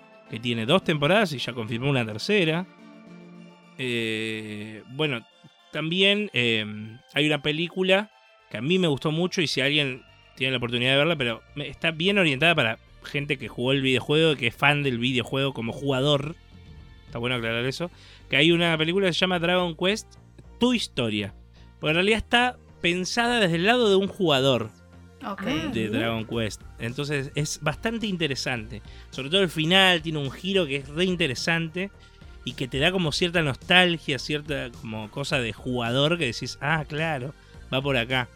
Entonces tiene bastantes buenas adaptaciones Netflix en ese sentido. Yo les daría más. Yo, yo no dejaría que todo el mundo haga lo que quisiera y confiaría más en los que pudieran hacer bien. En el sentido de que porque me parece que los videojuegos, hoy volvemos a decir lo mismo, es la industria más grande del mundo. Que va, es cuatro veces superior a la segunda, que es la del cine. Entonces, no es que es el doble, es cuatro veces más lo que recauda la Ah, industria de los videojuegos. Eh, y que va en alza, no va en baja. O sea, cada vez va a ser más. Entonces, sobre todo con, con la invención de los, de los videojuegos que para celulares que son cada vez mejores, la accesibilidad de muchos otros eh, juegos como plataformas como Steam, como eh, que son los juegos a 60 pesos argentinos, entonces o juegos gratis. Eh, entonces va en alza y cada vez va a haber más películas. Bueno, me olvidé decir también la película de Angry Birds, que no es una película que a mí me encante, pero que sé que los chicos fue furor. Muy Furor. buena, sí, Eh, cumplió. Y Y Amazon también está haciendo de Fallout. Exacto, eso también me, me, me hiciste acordar, de verdad. No, no lo sé porque no puedo hablarte de adaptaciones de Amazon de videojuegos. Ah, Es que eso- es, que es- es como la primera, por lo que tengo entendido, de la Es que, plataforma. claro, esperemos que esté buena, esperemos que, que esté buena. O sea, si es orientada para el lado de The Voice, porque Fallout tiene como un humor medio así también. Que es medio parodia por momentos, Claro. que se burla de un montón de cosas. Entonces, si es orientada para ese lado, yo creo que puede ser un caballito de batalla. Bien ahí. Pero bueno, vamos a hablar un poco de que para mi visión, ¿no? Y acá me gustaría que ustedes también se metan Obvio. A en ver. juegos que merecen una buena adaptación, ya sea peli Excelente. o sea serie. Esto fue, esto salió de una nota que escribí una vez para Spin-off, que después fue un video de YouTube que lo pueden encontrar en nuestro canal y que ahora lo estamos desarrollando un poco más acá, que eh, porque fue una cosa que trajo bastante, o sea que a mucha gente le gustó porque hay un montón de pelis que necesitarían una buena adaptación, con un buen presupuesto atrás metido, ¿no? Y demás.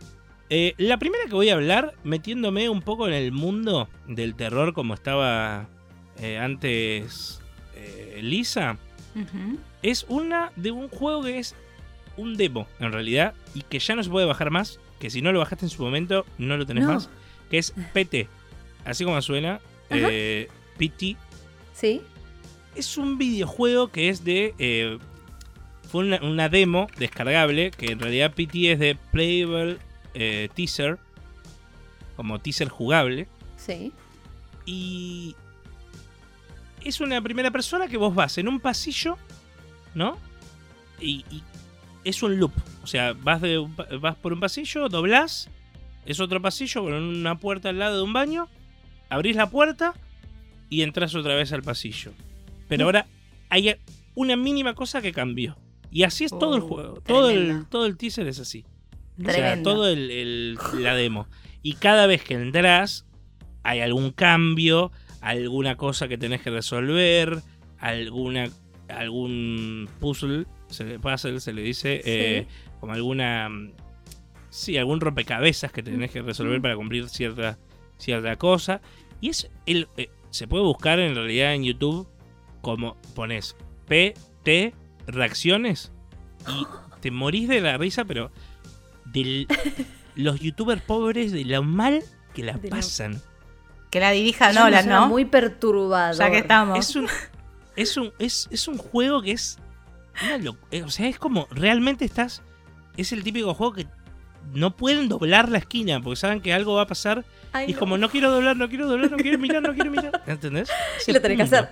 Decirlo de nuevo, ¿cómo Claro. era ese? ¿El nombre? PT. PT. Es la P y la T. Bien. O sea, nada más. Se escribe así. Eh, es de Hideo Kojima con... Ah. eh, estaba también metido en la producción. Guillermo del Toro.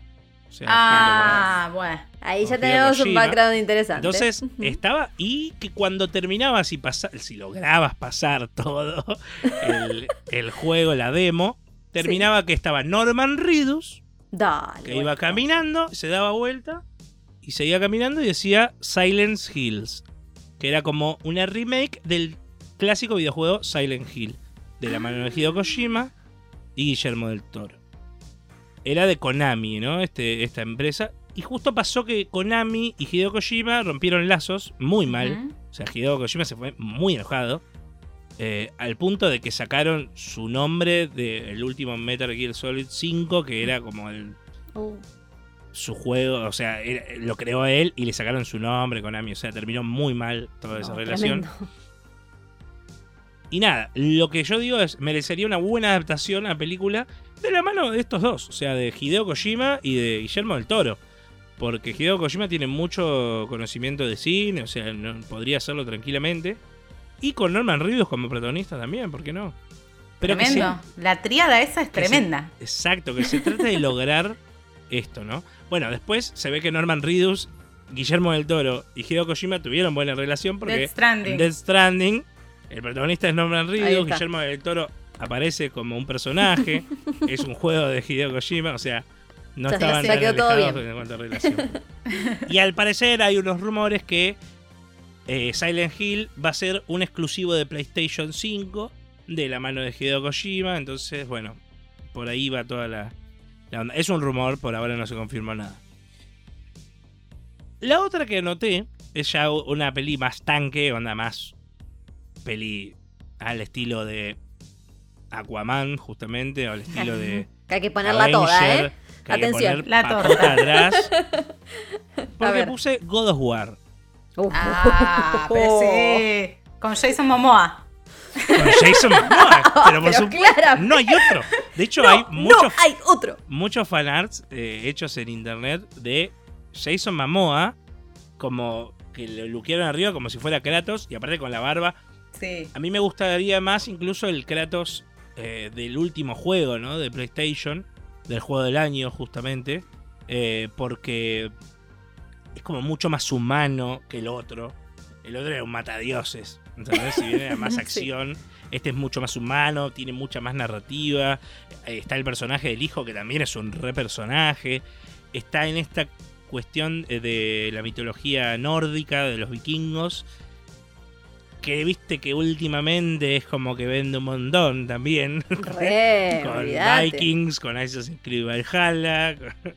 Eh, entonces como que me pareció eh, buena, o sea, me parecía muy bueno que alguien agarre de atrás y le haga una buena adaptación a esta peli, ¿no? Como, porque creo que parte puede ser re taquillera, porque es olvidate. dioses, o sea, dioses, monstruos, peleas, ¿entendés? O sea, podría ser.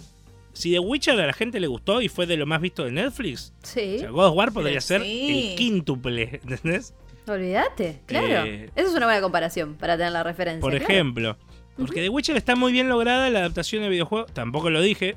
The Witcher es una muy buena adaptación. Si bien está más basada en los libros que en los videojuegos, Claro. eh, hay muchas cosas que toman de los videojuegos y lo dicen que La bañera. Incluso, bueno, acá, acá es un da- datos, la bañera, lo bañera. primero que dijo Liz. Hay datos, ¿no? Pero me meto en otro tema, pero así muy rápidamente. Al autor de los libros de The Witcher no le gusta los videojuegos, la adaptación que hicieron. Le parece que es malísimo. Uh, Y en realidad Zapochnik. le debería agradecer un montón, porque metió muchos libros gracias a los videojuegos. Y bueno, Eh, claro, claro. Entonces, Desagradecido. Sapowski desagradecido. Exactamente. Eh, El- el as- quizás el, el- el aspecto de él en el juego, ¿no? Lo vi muy, muy, muy parecido Mm. eh, con, con Henry Sí, sí, aparte, Es súper parecido. aparte de las actitudes y demás, es lo que tomaron más de los videojuegos, por ejemplo. Porque en los libros eh, el personaje de Gerald es mucho más eh, temperamental, mucho más hablador. Ah, mira. Y, y acá los videojuegos decidieron hacerlo más neutral. Y creo que es la- justamente el toque del personaje, ¿no? Sí, sí, sí, Eh, totalmente. Después, muy rápidamente charlando, tenemos también acá que yo anoté Alan Wake. Alan Wake es un juego que Mary se va a reír, pero es un juego que a mí, en lo personal, me encantó. A ver, lo voy a Es buscar. básicamente ¿por qué un, me un voy a reír? thriller. Es básicamente un thriller. Es como suspenso. Es un hombre que es un escritor eh, que se va con su mujer a, a, a unas islas. ah, no, no me acuerdo bien cómo se llama el lugar, Pero la pucha. Pero como si fuera Twin Peaks, porque es igual la ahí onda está. a Twin. Peaks, eh, Sí. el lugar. Great Falls, Falls. Ahí acá, te- Falls, acá te Great lo busqué. Ahí está. Muy bien, Eh, muy bien. Se va y tiene en un momento él eh, se duerme y está como en un en un lugar de esta ciudad de noche con una linterna y empiezan a aparecer como zombies entre comillas espectros Mm, que no toleran la luz son personas que están como infectadas y que se mueven en la oscuridad que no toleran la luz entonces el único arma de Alan Wake es una linterna ay, Me encanta. Y que se acaba- Me y que compras. se acaba- y se acaban las pilas aparte. Entonces no, vos tenés que Dios, llegar de punto A a punto B, no pudiendo ir todo el tiempo con la linterna ¿Y no? prendida porque se te apagan las Tenés que pilas. arriesgar. ¡Ay, Dios! Entonces, eh, Ojo, tiene Meli. toda esa cosa de. ¡Qué miedo! No te rías porque mira, tiene 9 de 10 en crítica, Sí, 8.5, sí, sí. o sea, está, está re bien. no sé por qué me iba a reír. ¿Por qué? ¿Por qué pensaste que me No, iba a reír? no, se iba a reír porque yo tengo tal fanatismo con este juego. que es Ah, por eso siempre- sí, pero vos ya estás acostumbrada. Siempre, siempre lo tiro. Eh, Alan Wake, aparte, lo, igual esa no es la mejor de toda la premisa de Alan Wake. Que él va encontrando manuscritos de, un, de algo que él escribió, pero que no recuerda. Ay, no. Y son todas No, cosas que él lee Claro. y que después suceden. No en el momento. Ah, no. Entonces, él a su vez, los coleccionables del juego son los manuscritos de él mismo, diciendo, eh, pasó, pasó tal, tal cosa en este momento, y aparte todo escrito como Stephen King, porque él escribe libros de terror, es un escritor de libros de terror. Ah, Entonces, vos a veces te sirven, a veces es de algo que ya pasó, a veces son pistas que de algo que va a pasar después. Entonces digo, no sé, todo esto eh, agarrado por un director como Shyamalan en su mejor versión. No, ¿no? no, Shyamalan no, saca el otro. No, pará, pará. En su mejor versión como sexto sentido. Pero con Shyamalan, señales. pero te puede salir muy bien o te puede salir muy mal con Shyamalan. Yo iría con algo por más eso seguro. aclaré, por eso aclaré con su mejor versión. O la otra que había puesto es como James Wan, Ahí va. No, pero lo que pasa es que no es tan de terror. Tiene que ser más de suspenso esta peli, ¿entendés? Ok. Eh, Eh, porque para el terror twist. está PT. A eso es. Entonces, por eso digo, pero una buena adaptación de, esta, de este juego sería buenísimo. muchísimo. Sería muy bueno como serie para mí, más que como peli. Por esto de que tiene esas cosas de que termina la serie con un giro, listo, hasta la semana que viene. O sea, No, ¿sabes o termina la temporada con algo y listo, tenés que esperar una temporada. Tiene un- muchas de esas cosas el un juego. Mike todo el Flanagan. tiempo. Muy buena esa. Ojo, un Mike Flanagan podría ser. Me ¿eh? gusta, me gusta. Eh, Ryan Murphy también le tendría fiel ahora, después de todo lo que hizo. Ok. Eh, entonces, hay que ver. Eh, ya te tira después- directores. Escúchame, si alguno de todo esto lo agarra, tenemos que ir y decirles, favor. escúchame, esto lo dijimos Por favor. nosotros. Es que igual nosotros tiramos y después las cosas suceden, ¿viste? Como pasó con Joker. O sea, las cosas ¿Eh? suceden, ¿no, Jota? Escúchenos OJ, atentamente. OJ, OJ, Los rumores Eh, de ese también, ¿eh? los Yo rumores de ese, los rumores de ese. Después tenemos una que yo anoté que es eh, The Legend of Zelda. Esto es mítico. Esto es como. Ay, sí, sería Legend of. Zelda lo que tiene es que todas sus entregas es como una historia desde cero y que termina. O sea, no es que es una historia que va avanzando. Entonces, tranquilamente podrían agarrar cualquiera de todas esas historias y adaptarlas a una película. De hecho, los fanáticos la esperan hace años y años literal, porque en el 98, me parece, si no me- o 2000, ay, no me acuerdo, debería buscarlo.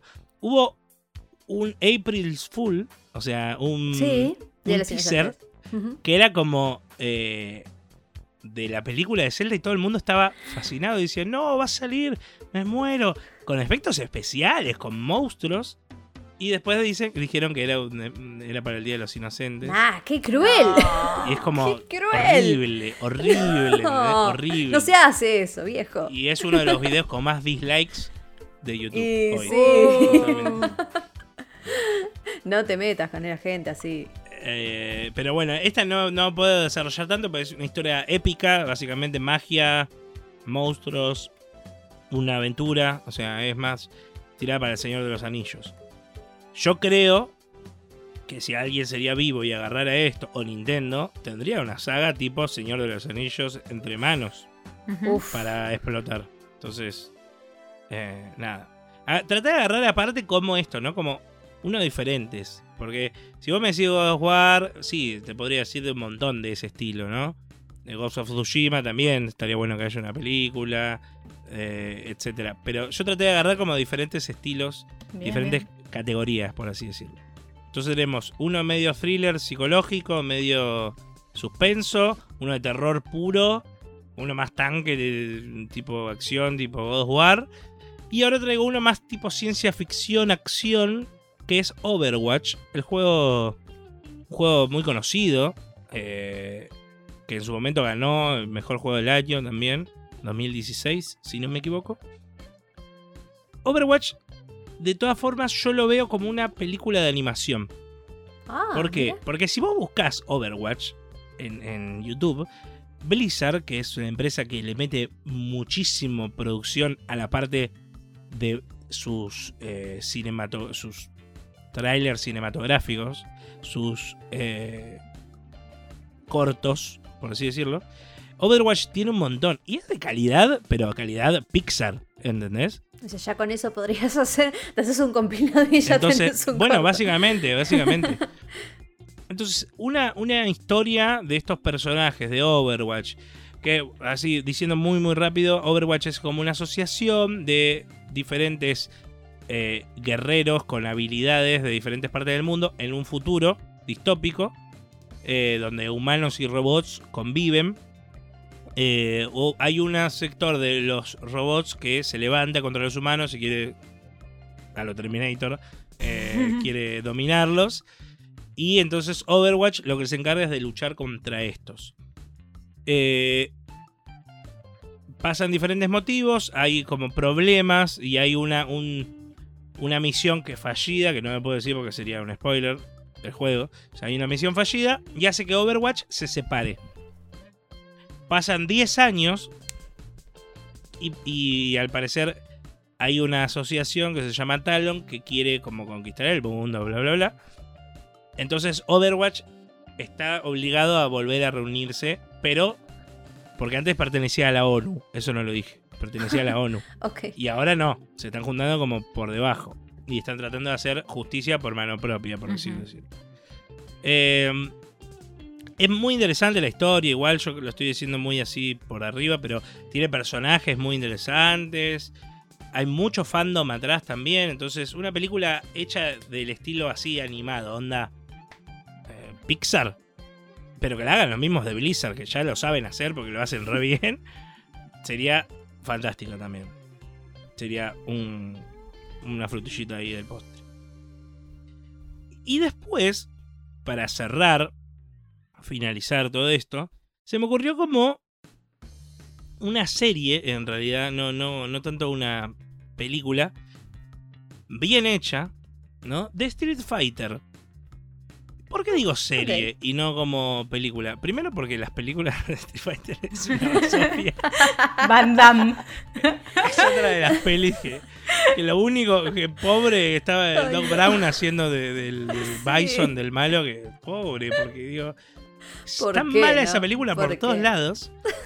Y aparte, ¿por qué digo serie? Porque Street Fighter se basa en que las últimas entregas tienen una historia, igual que Mortal Kombat.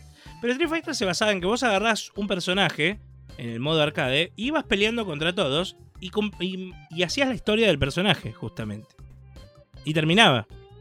Sí. Entonces se me ocurrió tipo una historia, eh, tipo serie que sea episódica y Claro, que cada episodio cada sea un personaje, ¿entendés? La perspectiva de un personaje. Está buenísima. Está buenísima, sí. Entonces De una. eh, se presentan personajes, etcétera, porque aparte, no sé, yo te tiro el más conocido que es Ryu. Eh, eh, o el que más o menos conoce de la historia de Street Fighter, el primero que asocia a Ryu es con quién es, con Ken. Que es el mismo, pero rojo, básicamente. Entonces, puede ser la historia de Ryu y que en su historia te mete el personaje de Ken también, entonces también lo ves. Eh, qué sé yo, me parecería más interesante desde ese lado, ¿no? Y aparte, te tiro más, porque Street Fighter también tiene como historias muy diferentes unas con otras. Entonces se me ocurría que también hasta puede ser que, como hacen en algunas series, que cada episodio lo dirija un director diferente en base al personaje. Porque después Muy tiene bueno personajes también, como Bison, poner que es villano y que tiene toda una cosa psicológica atrás, que te lo puede agarrar tipo otro tipo y meterle más eh, una onda más siniestra, ¿entendés? O, Claro, diferentes estilos, diferentes directores. Exacto. O Ryu De tiene una. una cosa mucho más japonesa, ¿viste? De, de- Claro. de- de- de- del karate en sí, del kung fu. Entonces podría agarrarle un director japonés. Eh, después está el personaje. Hay un montón de personajes que son de la. son militares estadounidenses. Entonces lo podría agarrar a alguien que, que haya hecho películas de ese estilo. No sé. Todos pueden tener historias distintas. Entonces, como para cerrar eso, ¿no? Eh, otro día me gustaría traer al revés. Juegos que merecen una adaptación eh, de alguna película que esté muy buena. Porque yo me moriría por jugar, que es un poco lo que va a pasar con Cyberpunk 2077. Me encantaría jugar un videojuego de... em, bueno, se me fue el nombre. De Keanu Reeves. La película Cyberpunk por excelencia. ¿Keanu Reeves? Pero, no, no, la película Ah. Cyberpunk por excelencia, chicos. Eh, pero, Blade Runner. Ah, no ahí entendía está. por qué lado no sabía por dónde ibas. No me sabía, ¿eh? Sí. Una película de Blade Runner, por ejemplo. Una, un, Un juego de. Sería un golazo. Uy, o de re. Robocop. Una Ah. Estaría re bueno, ¿entendés? Sí. Ojo, eh, claro. me Eso, gusta. eso para otro día lo, lo podemos traer. Igual de esto, te adelanto, un poco vamos a hablar en el siguiente bloque. Porque, Esto no termina acá. tengo ahí uno de los rumores, tiene que ver con eso. No Los rumores de este. Para estar bien informado sobre la cultura pop y el entretenimiento, es clave tener una buena conexión a Internet. Claro Internet Wi-Fi para tu hogar. 50 megas por 999 pesos por mes. Llama al 0810-122-0240 o ingresa a www.lucom.com.ar. Y atención, porque el primer mes es gratis. Comunicate con Claro. Arriba, arriba, abajo, izquierda, ataque, salto, salto, genial. Desbloqueaste la sección videojuegos en Spin-off Radio. Y ya estamos en la recta final de este episodio de hoy de Spin-off Radio en la Rock and Pop de Córdoba 93.5. Acuérdense de seguirnos en nuestras redes sociales, nos encuentran como arroba spinoff TV o spinoff TV OK en Instagram, en Facebook, nos pueden encontrar también en YouTube y en Twitch, que hay muchísimo material audiovisual para disfrutar. Hacemos un montón de eventos en vivo. Ya vamos a hacer cada vez más cosas en Twitch. ¿eh? Yo les diría que vayan, eh, nos sigan, si pueden, que se suscriban, por supuesto, y ahí vamos a tener muchísimo material porque se vienen un montón de novedades acá en Spinoff. ¿eh? No vamos a adelantar mucho, pero venimos con todo. Así que encaramos esta recta final ese con las noticias noticias del mundo gamer. Exactamente, noticias del mundo gamer. No, lo mismo que la semana pasada, no hay noticias tan suculentas, hay alguna que otra y algún rumor por ahí que también podemos llegar a charlar. Empecemos con uno de los tanques y de los que más esperamos durante el año, que es PlayStation 5. Se revelaron algunas cosas nuevas de PlayStation 5, algo que no le gustó mucho a los fans. Ah, que es que la PlayStation 5 vendrá con 664 GB de almacenamiento. Cuando prometían un tera. Pero viste cuando los, celulares viejos que te decía te viene con 4 GB de memoria y en realidad eran, eran 3 y media era de Android y medio disponible para vos. Bueno, te andaba pichuleando. Algo así es. Onda que eh, lo otro es todo del sistema de PlayStation. Según mm. PlayStation dijeron, porque esto fue una filtración de alguien de un medio, hay algunos medios que ya tienen en su poder PlayStation, la PlayStation 5, y sacaron foto y la subieron, ¿no? Del espacio de almacenamiento disponible. Según PlayStation dice que esto es porque es beta, no va a ser así la versión final, que se, porque va a haber diferentes actualizaciones que van a ir eh, liberando espacio, etc. Lo que ya no gustó es que no hay un tera de almacenamiento como se prometió. Porque se puede ir liberando, pero 200 GB por lo menos tenés que ocupar para lo que sería el sistema operativo.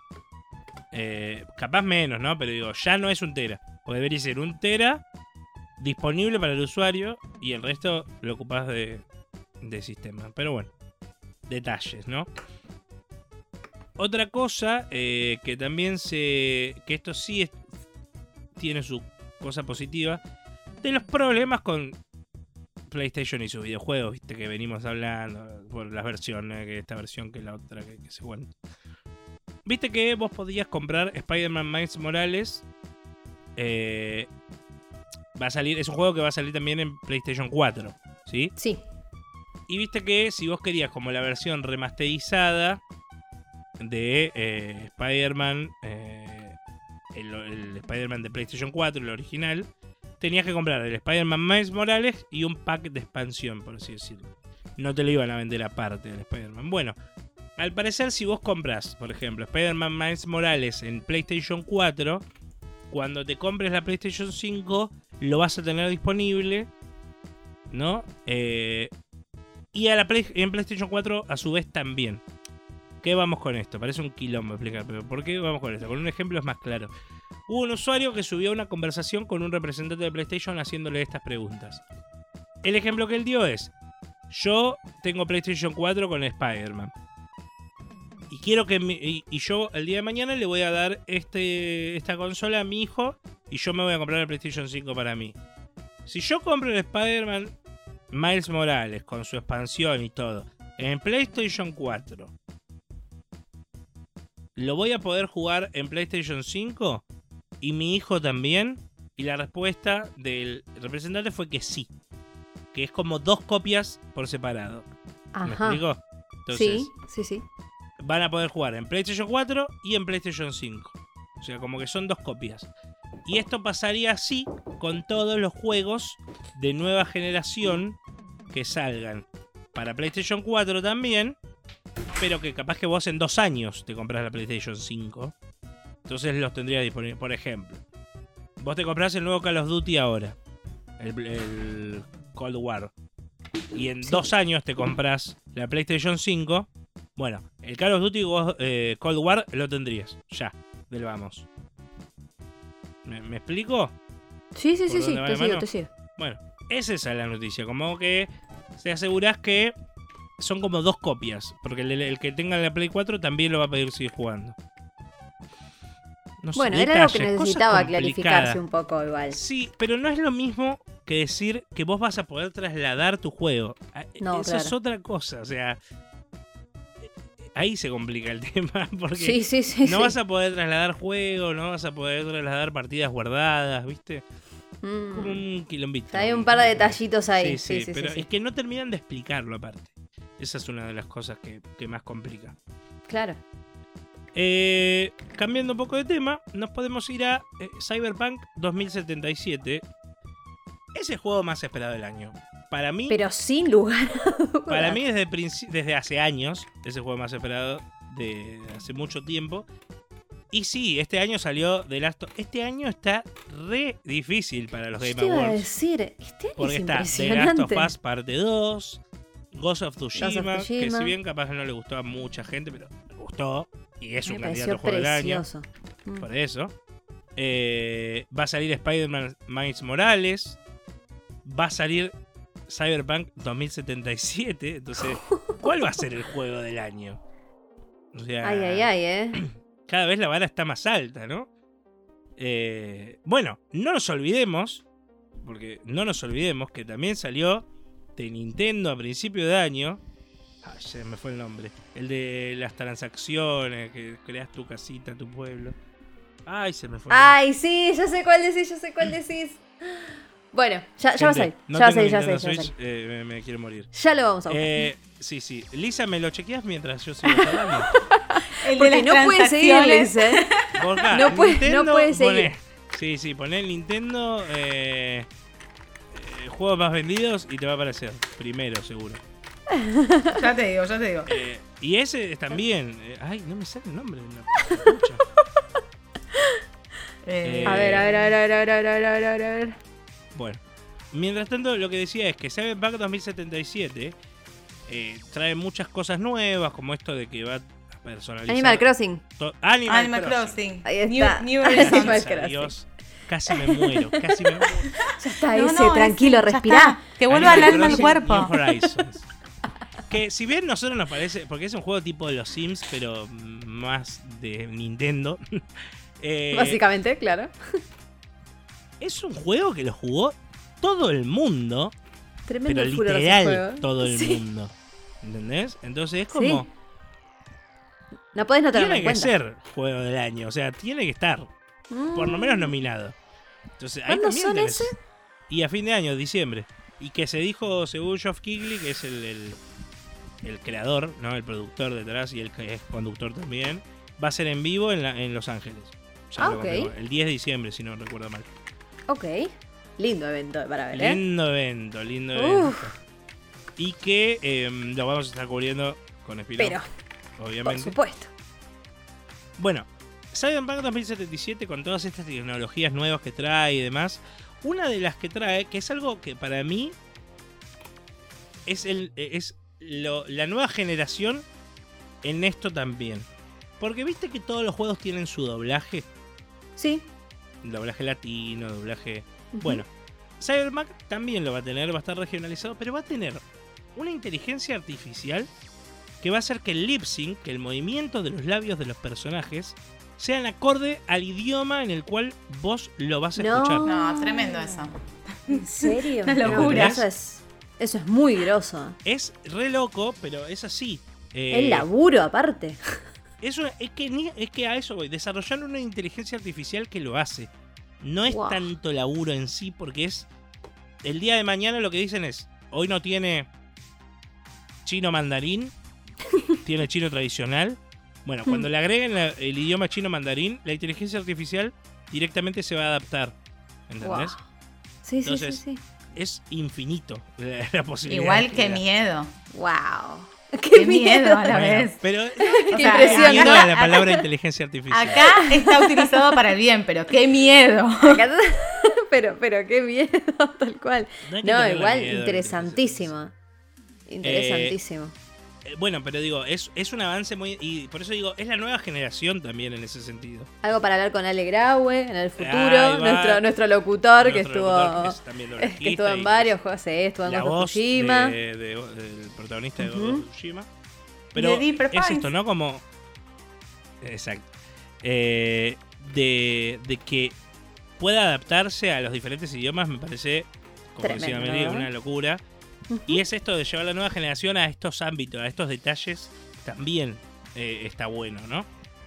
Esto que hablábamos de la, de la vez pasada del joystick de Play, cómo va a estar metido en la jugabilidad, cómo ahora esto también, porque ¿sabes qué pasa también? No nos olvidemos que Cyberpunk es un juego en primera persona, entonces vos vas a ver en primera persona las caras de los otros personajes. Y está bien que el detalle de que la boca se mueva acorde a, lo que está diciendo la voz. ¿Entendés? Sí, sí, sí, sí. También, no sé, habría que hablarlo de verdad con Alegra, güey, porque normalmente el trabajo de los doblajistas es, si bien hablar en el idioma, es también adaptarse a los movimientos previos que ya trae esa, ese video, esa, esa película o ese videojuego, ¿verdad? Y esto cambiaría un poco esa idea. Porque sería básicamente decir eh, con una intención particular y que ahí después el juego se va a mover sola la boca. Entonces, wow. es como. ¿Puedes decir que quizás tomarán al doblajista? No, no, no, porque eso sería otra cosa. No, no, porque eso es otra cosa. Eso es lo que se le llama motion capture. Sí. Eh, eso es otra tecnología. El motion capture no entra acá. Eso ya existe, ya estamos. Eso ya existe, eso ya se puede hacer, que hay juegos con, bueno, Norman Reedus participando. Sí. Bueno, eso es, es otro nivel. Esto es inteligencia artificial, es parte del juego.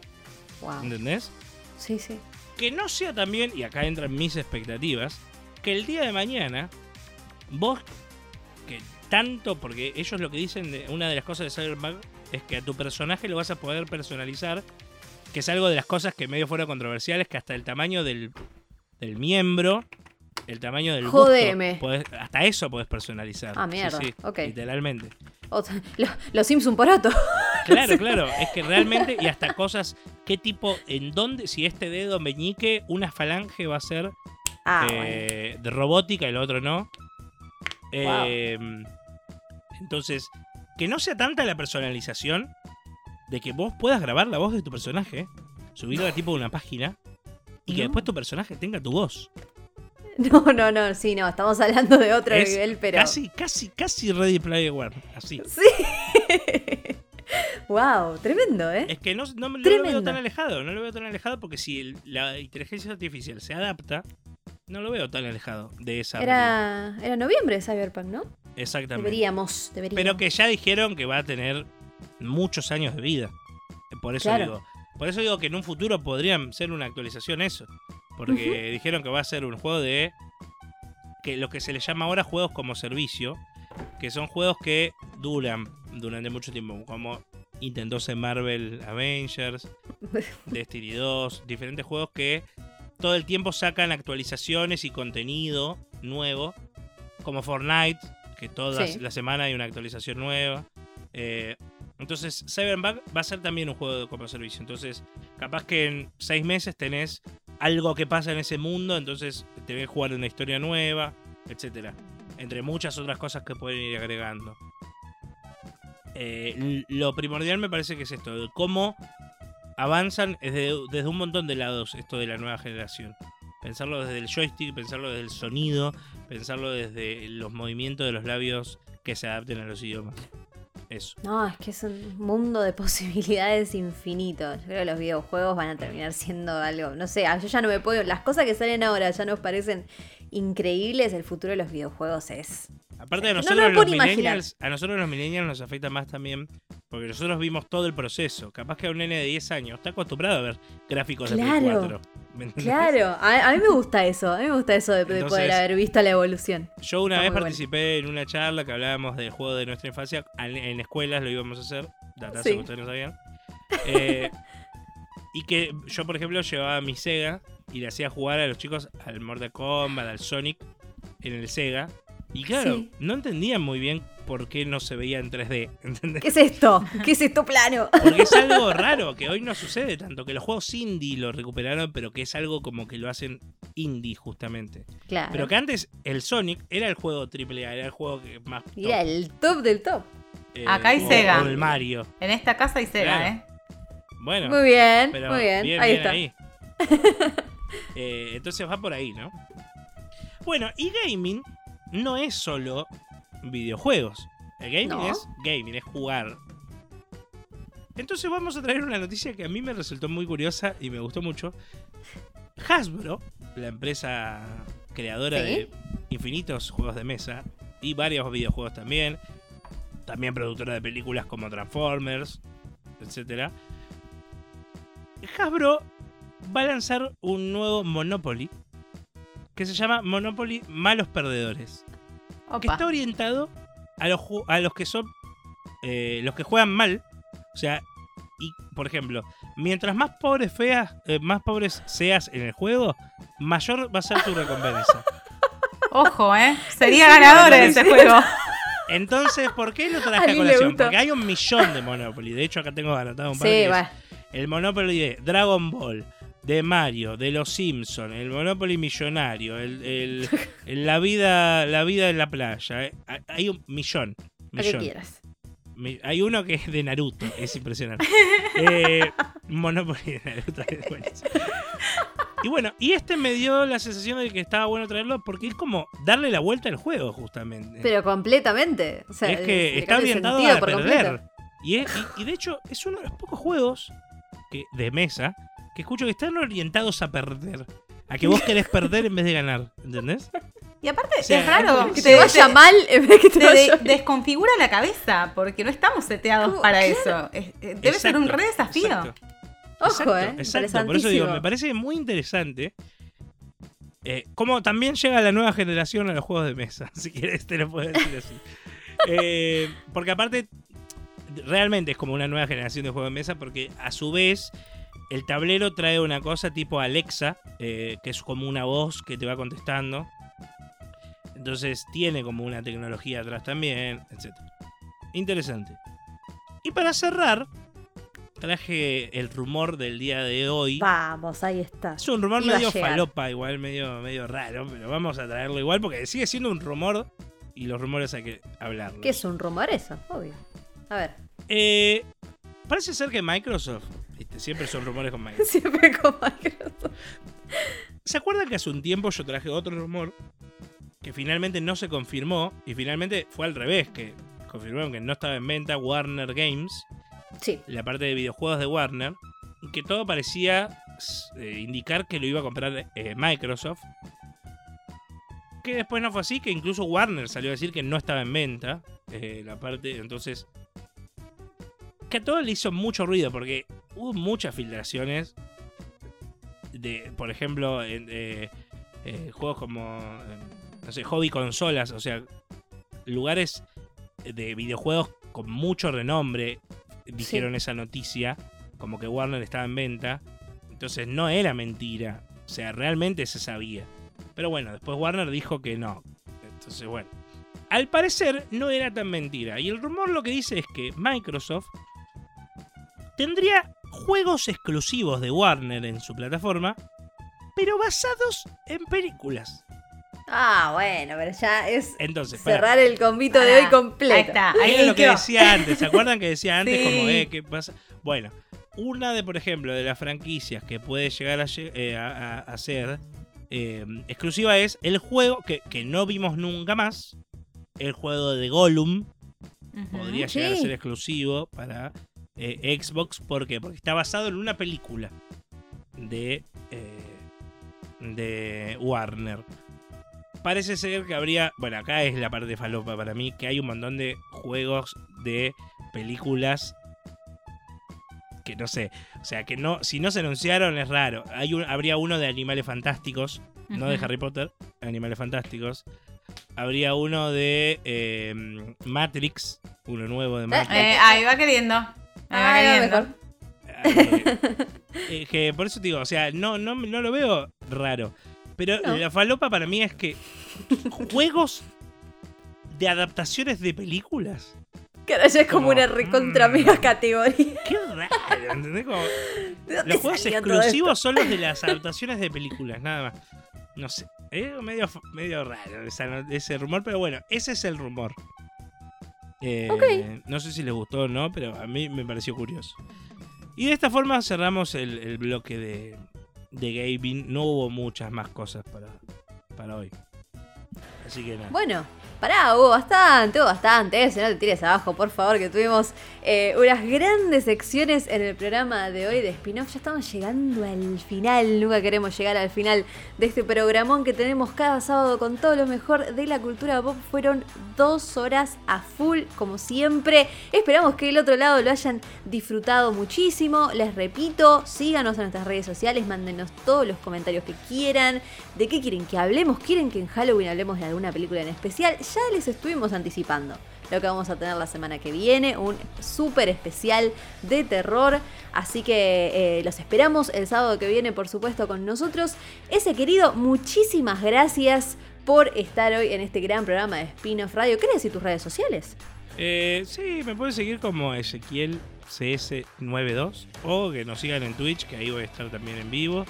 Eh, muchas gracias a vos, Melina, por llevar la batuta el día de hoy de este La programa. batuta. Ponerte eh, en esta orquesta sinfónica que es la Ah, cultura ahora pasamos a ser orquesta. Ponerte el- como directora de esta orquesta sinfónica que es la cultura pop. Muchas gracias a vos, ese. Muchas gracias, Liz, que trajo las recomendaciones de terror y que tiene un montón de cosas más para hablar el sábado que viene. Así que, Liz, como siempre, te esperamos la próxima semana. Por supuesto. Y si quieren me pueden seguir en Lisa Cámano, en Twitter y en Instagram, aunque no posteo casi nunca nada, pero bueno, si quieren pueden seguir por ahí.